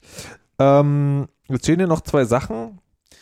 Ja, so die, so die Nerd-Lösung. Okay. äh, so jeder Nerd wird natürlich sagen, so wie so Dropbox so, das gibt's doch schon ewig, ja, und es stimmt auch so. Ich meine, mit lsyncd kann man feststellen, ob sich irgendwie ein Ordner ändert. Ja. Darüber triggern ein Async. Async ist ein äh, Remote-Sync-Protokoll, was ich weiß nicht seit wie viel Jahrzehnten es das schon wieder gibt, äh, was also über SSH-Verbindungen, das heißt über verschlüsselte Verbindungen, ähm, Dateisysteme oder Ordner synchronisieren kann und dabei den cleveren Async-Algorithmus nutzt, der das, was Git bei, ähm, bei normalen Textdateien kann, kann Async bei Binärdateien. Das heißt, Async stellt fest, wenn sich in einer 1 Gigabyte Datei ähm, irgendwie 5 Bit umdrehen, dann äh, schickt das nur die 5 Bit. Mhm.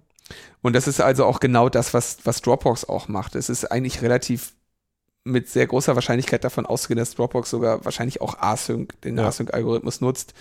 Ähm, und dann könnte man das halt so, da- daraus kann man sich eben schöne Sachen bauen. Dann nimmt man, was weiß ich, so ein EncFS, lässt auf dem Folder ein L-Sync-D laufen und der triggert ein Async zum anderen Server, wo man eben dann Async-Dämon hat und vielleicht am besten da dann noch alles in ein ZFS mit äh, Snapshots wirft. Dann hat man also auch noch so ein Time Machine dazu. Also so der, der gemeine Nerd kann das, äh, kann, Okay. sich, kann sich das sehr schnell selber Das ist aber schon Bastelkram, oder?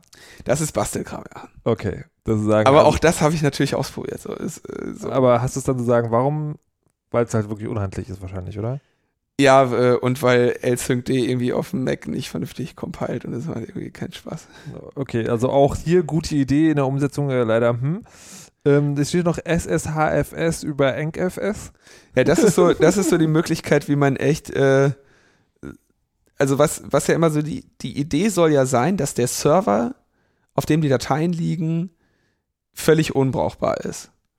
Also das wäre jetzt so bei, bei Dropbox. Bei Dropbox, wenn ich, wenn ich wirklich richtig paranoid bin und mache EncFS mit allen Ja. Restriktionen, dann liegt bei Dropbox nur Scheiße. Und es wird Ja. jemandem eine Menge Haare kosten, damit irgendwann was anzufangen. Ja. Äh, trotzdem ist es natürlich irgendwie der Server von jemand anderem.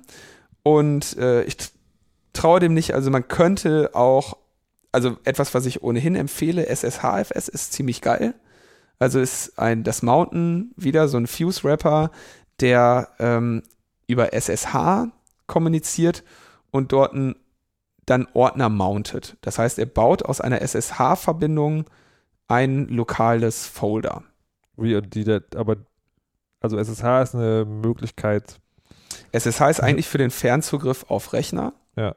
Man kriegt eigentlich eine Shell und die wird verschlüsselt. Die komplette Kommunikation darüber ist verschlüsselt mit einem Key-Pair, was man sich eben selber erstellen kann, gegenseitig irgendwie autorisiert und so. Wer SSH kennt, äh, kennt seine Vorzüge. In der Regel wird SSH genutzt, ähm, um Server fern zu administrieren. Das ist so der Hauptanwendungsfall Ja. von SSH. Ein weiterer ganz toller Anwendungsfall von SSH ist, dass man da seinen Traffic durchleiten kann. Also man kann über SSH sich schnell einen Proxy basteln. Ähm, und SSH ist also ist sowieso einfach echt dein, dein Freund und kann eben auch dann einen Ordner, der da remote liegt, äh, bei dir zu Hause. Ähm, Okay, dann, dann bräuchte man aber sozusagen, bräuchte man einen Server. aber den kriegt man ja, den kriegt man ja in der Ecke. V-Server kriegst du ja überall. Ach so.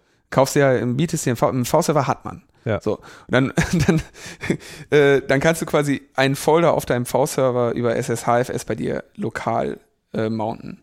Ist zum Beispiel auch, also deswegen wollte ich SSH, SSHFS nochmal empfehlen, ist zum Beispiel auch cool, wenn man seinen Server administriert und man möchte eben nicht die ganze Zeit mit Terminal-Tools arbeiten. Dann mountet man sich halt, was weiß ich, das betreffende Web-Directory einfach bei sich lokal und kann dann mit Your Favorite äh, bunter, lustiger Editor mit viel mehr Funktionen und clicky bunti dann dort editieren. Aber da reden wir wieder von dem, äh, was auch beim Weblab das Problem war, das ist sozusagen, dann brauche ich eine Netzverbindung.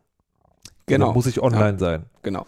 Okay, das ist also auch nicht sozusagen, äh, ist kein, kein Backup und auch keine Versionierung, sondern das ist quasi tatsächlich eher Fernzugriff auf ein Ja. Dateisystem. Dann bietet sich aber zum, also Anwendungsfall für sowas wäre halt, äh, ja, billig an, billig an Platz zu kommen, ne? Also weil Okay. du, weil du V-Server mit relativ viel Speicherplatz Ja. verhältnismäßig günstig kriegst.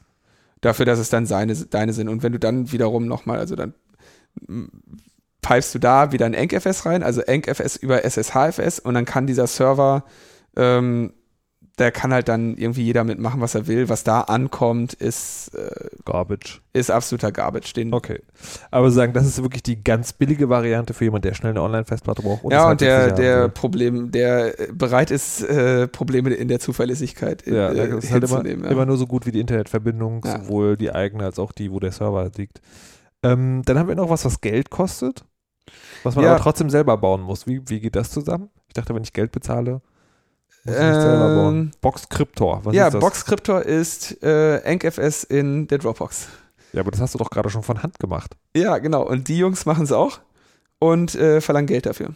Ah, Heißt genau was? Ähm, ich guck mal ganz kurz, was so deren Preismodell ist, aber die sagen also, zahle uns einen Betrag. On-the-fly Encryption for Cloud Storage, ja, Mhm. also genau das, was NKFS macht.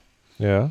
Und sagen, hey, guck mal, hier kann, haben wir für alle Plattformen, sogar für iOS äh, und ähm, kostet dich, funktioniert super mit Dropbox und so und kostet dich irgendwie Betrag so und so im Jahr und dann ist alles gut. Aha. Hohe Sicherheit, optimiert für Cloud Storage. Ich gucke gerade mal auf höchstem Niveau. Weiter zum Download. Gefördert durchs BSI, das ist jetzt nicht unbedingt ein Vertrauenssiegel. Ja, kann ich mich nicht zu äußern. Ähm, also verschlü- Sie sagen, du kriegst eine Gratis-Version von Boxcryptor für 2 Gig. Ja. Also ähnlich wie Dropbox, so alles gratis und wir verschlüsseln für dich mit AES 256 Mhm. ähm, in, in die Dropbox zum Beispiel rein. Ja. Ist wirklich nichts anderes als, ähm, als EncFS. So, die Jungs entwickeln sogar immer an EncFS, also sie sind, sind wenigstens noch so fair und patchen auch irgendwie so bei EncFS irgendwie so, wenn die neuen äh, die neuen Versionen irgendwie dann wieder unter Lion erstmal oder unter, unter neuen macOS-Versionen neu kompiliert werden müssen oder so, dann teilen die, die Jungs von Boxcryptor ihr Wissen und Okay. ähm, helfen. Aber sie machen dann so Unlimited Personal, kostet einmalig äh, 30 Dollar. Ja. Okay, Ein- dann Einmalig für immer. Einmalig für immer, ja, aber damit kriegst du natürlich noch nicht die Dropbox, äh, die Unlimited äh, ist. Ja, na gut, aber das ist, also das kann man ja, also vom Preismodell würde ich sagen, irgendwie Leute, die coole Software machen, einmal 30 für lebenslang und unbegrenzt. Naja, äh, die coole Software von jemand anders nutzen. Also äh, NGFS ist ja nun mal Open Source so. ja, na gut, aber sagen sie, also ist es natürlich, das würde jetzt Nein, der Preis ist der Preis ist zu einer fair. Grundsatzdiskussion über sozusagen über Dinge. Okay, aber, aber zum eigentlichen, äh, zum eigentlichen äh, Paranoia-Thema sozusagen, äh, vertraust du denen quasi oder hat das mal jemand nachgeprüft, ob das jetzt wirklich alles sauber ist, was die da machen? Ähm, also ich kann es ja nicht hundertprozentig nachprüfen, weil es closed, closed Source ist. Okay. Ähm, der Deal, den sie einem anbieten, so für 30 Euro hast du eine schöne, schönere Oberfläche dazu und musst dich nicht irgendwie in EncFS einlesen Mhm. Und Das kannst es, ist- und kannst es auch sozusagen auf dem iPhone nutzen? und kannst es auf dem iPhone nutzen. Das kostet wahrscheinlich, die iPhone-Version kostet wahrscheinlich nochmal extra Geld im App Store. Mhm. Ähm, für 30 Euro ist das erstmal ein, ein ganz faires Angebot. Sie sagen auch, ähm, es ist ähm, kompatibel mit EncFS, also sie nutzen einfach das Okay. gleiche wie EncFS. Das, was am Ende rausfällt, ist das gleiche wie EncFS. Ja. Ähm, und sie machen sogar noch Support für EncFS selber. Ja, also sind, das ist echt alles ziemlich fair und ähm, macht einen ganz guten Eindruck. Aber es ist eben Closed Source. So, ich Kann kann. das ist, nur für Windows. nee, das gibt's auch für macOS. We do not yet offer a standalone box cryptor for Linux or Mac OS X. Oh, okay. Sch siehst du mal. ähm, und weiterer Nachteil eben, wie gesagt, es ist Closed Source und man weiß, man muss sich eben, man muss darauf vertrauen, dass diese Software nicht noch irgendetwas anderes macht. Mhm. Wie zum Beispiel, ich meine, das sind jetzt immer ja relativ weit hergeholte äh, Szenarien, aber was weiß ich, bei der Abfrage nach einem Backup, äh, nach einem Update, vielleicht mal deinen Schlüssel mit übertragen oder sonstiges. Ja, ist eher, also ist ziemlich unwahrscheinlich. Der Preis ist fair. Es ist ähm, NGFS, aber es ist eben Closed Source und deswegen werde ich mich nicht dabei ertappen lassen, das zu empfehlen. Aber es sieht erstmal ganz, äh, ganz ordentlich, ganz ordentlich aus. Okay. Na gut, also das äh, jede Menge gute Ideen, aber es war ja vorher angekündigt, dass sozusagen, dass die Lösung, die du derzeit bevorzugst, nämlich äh, NKFS über die Dropbox einfach selber zu machen, äh, schlägt da im Moment zumindest keiner. Jetzt hast du noch eine lobende Erwähnung zu stehen. Ja, deshalb, da bin ich irgendwie vor kurzem darauf aufmerksam geworden. Ähm, also es gibt, glaube ich, mehrere lobende Erwähnungen. Einmal gab es noch dieses, das habe ich gerade erst heute, Pogo-Plug, äh, äh, scrollte dann auch irgendwie an mir vorbei. Die haben halt eine ganz coole, äh, ganz coole Lösung. Also das, das, was man eigentlich ja vermeiden möchte, wenn man seine eigene Cloud macht, ist ja irgendwie so, da eine Entscheidung zu treffen, die vielleicht nicht umweltfreundlich ist. Ja, also man möchte ja möglichst ein energiesparendes Gerät sich irgendwie zu Hause hinstellen, Mhm. wenn man schon seine eigene Cloud macht. Mhm. Und diese Pogoplug-Leute, die bauen so kleine Geräte, ähm, die gibt's ab 50 Dollar, wo du dann irgendwie eine USB-Platte dran stecken kannst oder so und haben auch so eine Art äh, Dropbox-Geschichte. Also es gibt irgendwie zwischen 50 und 100 Dollar, steht bei dir zu Hause, ist halt irgendwie ein proprietäres Gerät, aber sieht irgendwie echt mal ganz cool aus und hat auch noch so ein bisschen weitere Features, irgendwie publiziere nach Facebook, äh, streame Videos und so. Und das, das ist, scheint eine ganz coole Lösung zu sein für so einen äh, Home-Server. Mhm.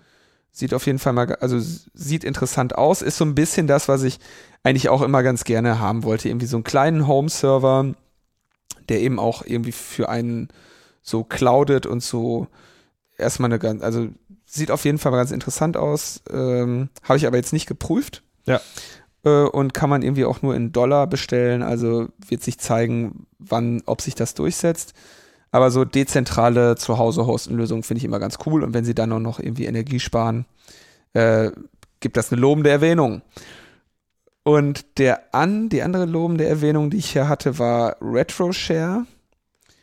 Und die haben äh, irgendwie mit, ich habe mir das Konzept noch nicht so hundertprozentig, äh, so hundertprozentig verstanden, aber sie machen so eine Art ähm, Peer-to-Peer Veröffentlichung in verschlüsselter Kommunikation und so eine Art File-Sharing, also in so, so eine Art File-Sharing, in die so ein Trust of, a Circle of Trust eingebaut ist. Also ich, ich nehme jetzt beispielsweise eine Datei und stelle sie dir zur Verfügung Mhm. und dann wird sie verschlüsselt an, an dich übertragen und du kannst gleichzeitig dann diese Datei wiederum anderen weitergeben, Mhm. aber diese Personen können dann nicht mehr feststellen, dass sie sie von, dass sie ursprünglich mal von mir kam. Okay, können Sie die trotzdem noch von mehreren Quellen runterladen? Nee, sie würden es eben über dieses RetroShare holen. Also sie, ah genau, ja, da, siehst du, so weit habe ich mich damit noch- Okay, also sagen, äh, also wir verbuchen das mal unter dem unter dem äh, Konzept, ähm, unter dem Punkt spannender Ansatz. Noch Spannender Ansatz für, für File-Sharing Ja. und äh, insbesondere im File-Sharing in so einem Circle of Trust. Ja. Ja, das, äh, das Also heißt, quasi der der äh, der der Shared äh, der Shared Punkt von Dropbox. Also wenn es eher darum geht, Dateien gemeinsam genau. irgendwie vorrätig zu halten. Ja, also wenn es darum geht, ge Dateien gemeinsam vorrätig zu halten, scheint das eine, eine ganz coole ähm, Sache zu sein. Und im, es sieht auch nach einer, nach einer Plattform oder nach einem System aus, keine Plattform, sondern eher ein System, äh, mit dem es auch interessant sein könnte, sowas, so Sachen zu veröffentlichen, bei denen man nicht möchte, dass sie zu einem zurückverfolgt werden. Weil man eben, selber immer nur sehen kann, von wem man sie bekommen hat. Ähnlich wie beim Torrent Ja. kann ich auch nicht hundertprozentig definitiv sagen, wer den gestartet hat. Na, kann ich rekonstruieren? Das spätestens mit den Magnet Links Ja, ist das dann, oder? ja gerade mit den Magnet-Links weiß ich überhaupt nicht mehr, wo es herkommt. Genau. Ähm, okay, das ist dann aber sozusagen tatsächlich nochmal ein anderes System. Das wäre vielleicht tatsächlich nochmal äh, eine eigene Wahrheit. Äh, was ich jetzt noch fragen wollte, was hier, also wieder mit einer Vorbereitung, und wir sind jetzt auch dran nicht drauf gestoßen, ich bin aber auf Twitter im Vorfeld angesprochen worden, OwnCloud. Das ist sowas, das poppt bei mir auch immer mal wieder auf, dass ich so denke, ja, da gab es doch irgendwie dieses Ding. Und äh, Strom. und hier fällt gerade der Strom aus. Oh mein Gott, wenigstens läuft die Aufnahme noch. Da sind ja auch Ja, schon wenigstens der Strom ist nicht aus, ausgefallen. so, ähm, mm, mm, genau, OwnCloud. Das ist sowas, das ist mir ab und zu schon über den Weg gelaufen. Ich dachte so, ah, das hört sich ja Own, Open, vielleicht läuft da irgendwas. Ähm, so, hast du davon schon mal gehört? Kann das was? Will man das haben? Ich hatte da Notizen zu, und jetzt muss ich hier warten, bis man. also man will natürlich schon auf, man will ja immer seine eigene Cloud haben. Ne? Und Warum ähm, gibt es sowas eigentlich noch nicht? Ja, gibt's ja, habe ich ja jetzt gerade erklärt. Mhm. ja, ähm, es, Warum gibt es nicht in, in, in Funktionieren? Was ist so schwierig dran? also ich, ich frage mich ehrlich gesagt auch, wir haben immer so eine, also wir haben so eine Ansammlung von immer so ein bisschen halbgaren Lösungen. Alle sind halt sehr nah dran. Mhm. Und äh, Dropbox ist irgendwie dann derjenige, der oder derjenige Anbieter, der es halt richtig rockt. Ne? Mhm. Ähm, ist leider eine, ähm, eine Beobachtung, die man ja regelmäßig macht, wenn man äh, sich für so dezentrale Systeme interessiert. Ne? Also bei Face, bei den sozialen Netzwerken rocken dann halt irgendwie Facebook und Twitter, weil sie einfach es schaffen, unglaublich einfach. Weil sie funktionieren. Zu funktionieren, ja. Während irgendwie StatusNet und Diaspora äh, sehr große Schwierigkeiten haben, da hinterherzukommen. Ah, die, ja, ja, ja genau. Es, es man, man, man, denkt immer so, gute Idee, guckt sich an und denkt dann so, nee. Ja, ich meine, bei, bei Dropbox sitzen halt Leute mit Kohle, die, äh, die Geld verdienen, die angestellt sind und die sagen, wir bauen jetzt hier einfach ein fettes Produkt. So, und, und alles andere wird irgendwie dann, es, es ist einfach ein, ein Nachteil des, des Open, des, der Open Source Idee, dass, dass dann die Sachen eben nicht so, so locker laufen. Ist es eigentlich sozusagen bei Dropbox äh, auch schon mittlerweile so, das ist ja egal, welche andere Lösung jetzt um die Ecke kommt, ich kann dann nicht mehr mit den Leuten zusammenarbeiten. Also dieses ja, Shared Folder. Also der ja Login ist immer genau, natürlich der dabei. Der ja. ist natürlich jetzt äh, irgendwie tatsächlich groß. Ähm, aber du wolltest die Own Cloud, ja. Genau, Own, Own Cloud. Cloud du hattest das gerade erwähnt, woraufhin ich es runtergeladen habe. Und ähm, dann einen Haufen PHP-Skripte. ja, also OnCloud ist offensichtlich irgendwie so eine, so eine Art äh, File-Management-System in PHP geschrieben. Ähm, PHP neben Java die andere Kretze oder wie? Ja, P PHP, ähm, ich bin nicht, ich gehöre nicht so zu, also PHP zu hassen ist auf jeden Fall schick. Ja, wollte gerade sagen. Ähm, ich gehöre nicht zu denen, die PHP vollständig verdammen. Ich schätze PHP äh, an einigen Stellen, weil ich mit der Sprache relativ vertraut bin und damit häufig relativ flott eine Lösung hinbekomme. Ähm, aber insgesamt ist das nicht, kann man PHP so ein bisschen als Security Nightmare ähm, bezeichnen, weil es eben relativ viele Fehler erlaubt hm. und äh, relativ viel ähm, Ahnung von seinem Programmierer verlangt, um damit vernünftige Dinge zu lösen. Genau, ich glaube, das Problem von PHP ist, dass man mit relativ wenig Ahnung Dinge ans Laufen kriegt.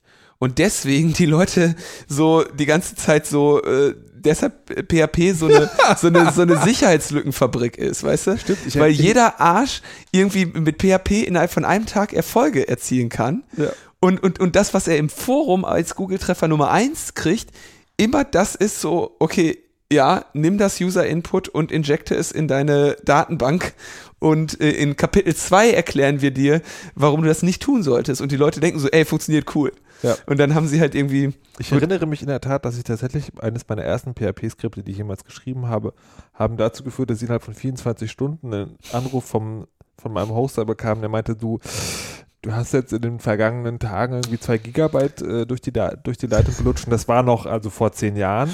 Und, so viel äh, gibt's gar nicht. Und ähm, ja, hm, was ist denn da los? Und dann war das halt irgendwie einfach nur eine doofe Abfrage, die schlecht abgefragt war und die halt immer wieder den heute.de-Server gepollt hat nach den aktuellsten zehn Artikeln oder sowas.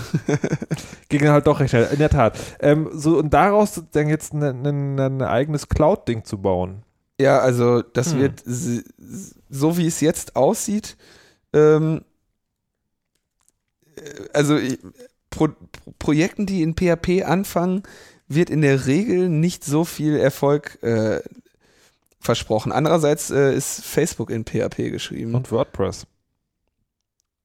Ja, gut, WordPress. ja, komm. Ja, WordPress hatte Erfolg. Ja, WordPress, WordPress, äh, kann man, kann man genau, das, auch, das WordPress zieht mich auch immer wieder da, dahin, doch nochmal was Verstehe. in PHP zu schreiben. Nee, was äh, ich mir jetzt nicht so ganz vorstellen kann, ist, wenn das PHP ist, dass sie irgendwie es schaffen, dir einen coolen, äh, coolen kleinen Watcher auf deinen Rechner zu bauen, der so, so seamless und glatt funktioniert wie der von Dropbox. Ja, und was ich jetzt hier sehe an Try the Demo ist halt eine Web-Oberfläche.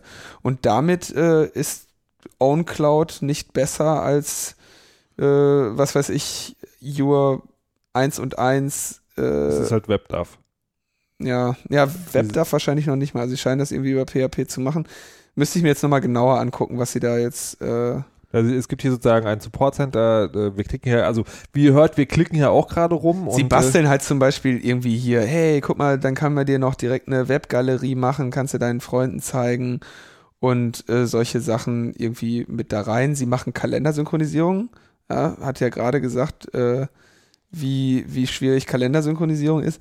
Also, na, könnte, könnte irgendwie vielversprechend sein. Hat so ein bisschen Multimedia-Bezug. Man kann hier äh, Musik drin anhören. Also, es scheint, äh, wenn ich mir das jetzt so angeschaut habe, eben sich wirklich auf so eine Cloud-Sache ähm, zu beziehen. Während bei Dropbox ja die Cloud eher so ein, ein Feature ist. Mhm. Also ich denke, für mich ist das Hauptfeature von von Dropbox echt das Synken zwischen den Rechnern. Und ja. äh, das scheint bei diesem Own Cloud äh, erstmal nicht ohne weiteres gegeben zu sein. Okay. Also anscheinend bauen sie einen Desktop Syncing Client, called Mirel, aber da wird noch gearbeitet. Und der spricht dann gegen dieses PHP da. Ne? Genau, wahrscheinlich. Ähm, äh, jetzt haben wir sozusagen, das Ding ist ja, das wäre wahrscheinlich, das, nee, das fangen wir jetzt nicht an. Ich frage dich das nur ganz kurz. Und zwar haben wir jetzt ganz lange über die verschiedenen Möglichkeiten äh, zu lesen. Es gibt ja mittlerweile auch sozusagen Anwendungen für Dropbox. Also sagen die Dropbox, wir hatten das vorhin schon kurz beim Synken von, von Software. Hast du, also wirklich nur mit der Bitte um kurze Antwort, wie es so schön heißt, ähm, hast, gibt es eine Dropbox-Anwendung, die dich total überrascht hat? wo du gesagt hast, hey, das ist ja nochmal ein kreativer Ansatz, wie man dieses, wie man dieses Ding, das eigentlich nur zum Austausch von Dateien benutzt wird, nochmal irgendwie für was anderes genommen hat. Irgendjemand hat, glaube ich, eine, äh, ein Blocksystem in Dropbox ge gebastelt. Davon höre ich immer wieder, dass ja. Leute das äh, versuchen. Also die Idee existiert schon eine Weile, ja. Ähm, funktioniert ja, also kann man ja gut machen. Ich meine, also so, so Ideen wie auf seinem Server Dropbox laufen zu lassen und damit dann irgendwie Inhalte, die da gemacht werden, zu verändern. Ähm, ja, solche Ideen kann man ja auch bekommen. Ja, kann man. Okay.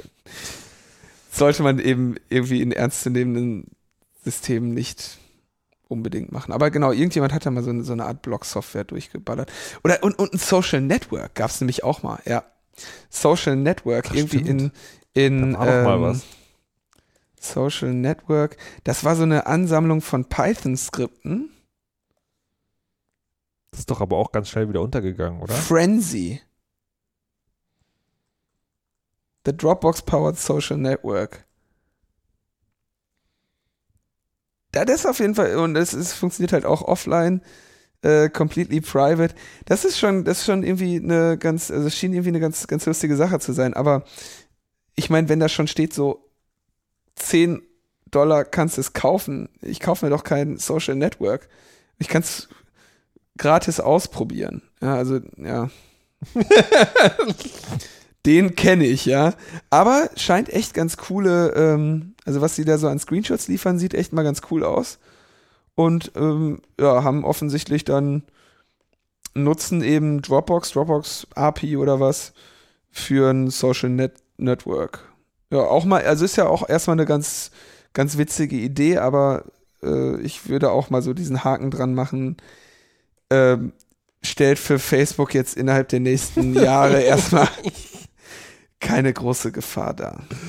Okay, na gut, äh, ich sehe schon, also die Wahrheit ist in diesem Fall tatsächlich, dass äh, Dropbox das beste, die beste Online-Festplatte ist, um das mal so zu sagen. Ähm, ja, ich danke dir viel fürs Vorbeikommen und so ausführlich beraten. Aber ähm, sie ist es halt nur, wenn man wirklich eben ver verschlüsselt eure Dateien, Kinder. Ihr müsst immer eure Dateien verschlüsseln.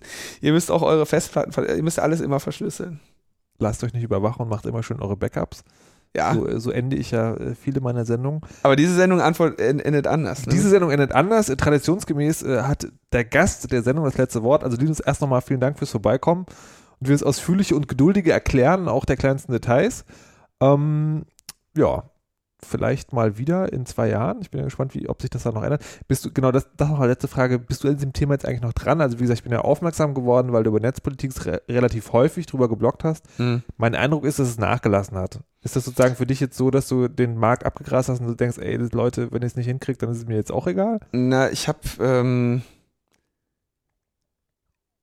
also nachdem ich das alles so durchprobiert habe Und ähm, nachdem ich eben mit leider AeroFS, was ich so sehr geschätzt habe, was mir echt viel Freude gemacht hat, wo ich ja auch an der Weiterentwicklung des Tools dann äh, irgendwie irgendwie mitgeholfen habe, ja, und äh, und dann irgendwie einen Datenverlust erlitten habe, der mich in dem Fall um drei Stunden irgendwie zurückgeworfen hat, was eine Zeit ist, die ich absolut inakzeptabel finde, zumal äh, das ja dann Arbeit ist, die ich wiederholen muss. Da hat das dann bei mir eingesetzt, dass ich gesagt habe, okay, ähm, ich bin jetzt frustriert Ja. und ähm, ich gehe zu Dropbox und schmeiße da alles verschlüsselt rein. Okay. Und das, damit habe ich dann so, war ich leider, weil ich inzwischen meinen synken, zu synkenden Datenbestand auf so ein Ausmaß angehäuft hatte, dass ich äh, bei Dropbox dann auch zahlen musste. Ja. Also ich, ich bin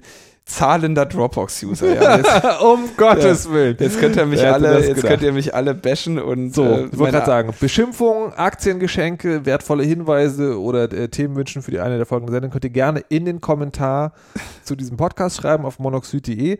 Wo findet man dich? Wenn man will, auf Netzpolitik findet man dich Äh, als ja. Linuzifer auf Twitter. Ähm, linus-neumann.de Logbuch Netzpolitik Okay. so Aber wie gesagt, ihr könnt es auch einfach in die Kommentare schreiben. Ich werde es an den Herrn Neumann nochmal weiterleiten. Ähm, ja, die Wahrheit ist, ich werde auch weiterhin Dropbox benutzen. Und Herr Neumann, die Wahrheit ist, immer konkret.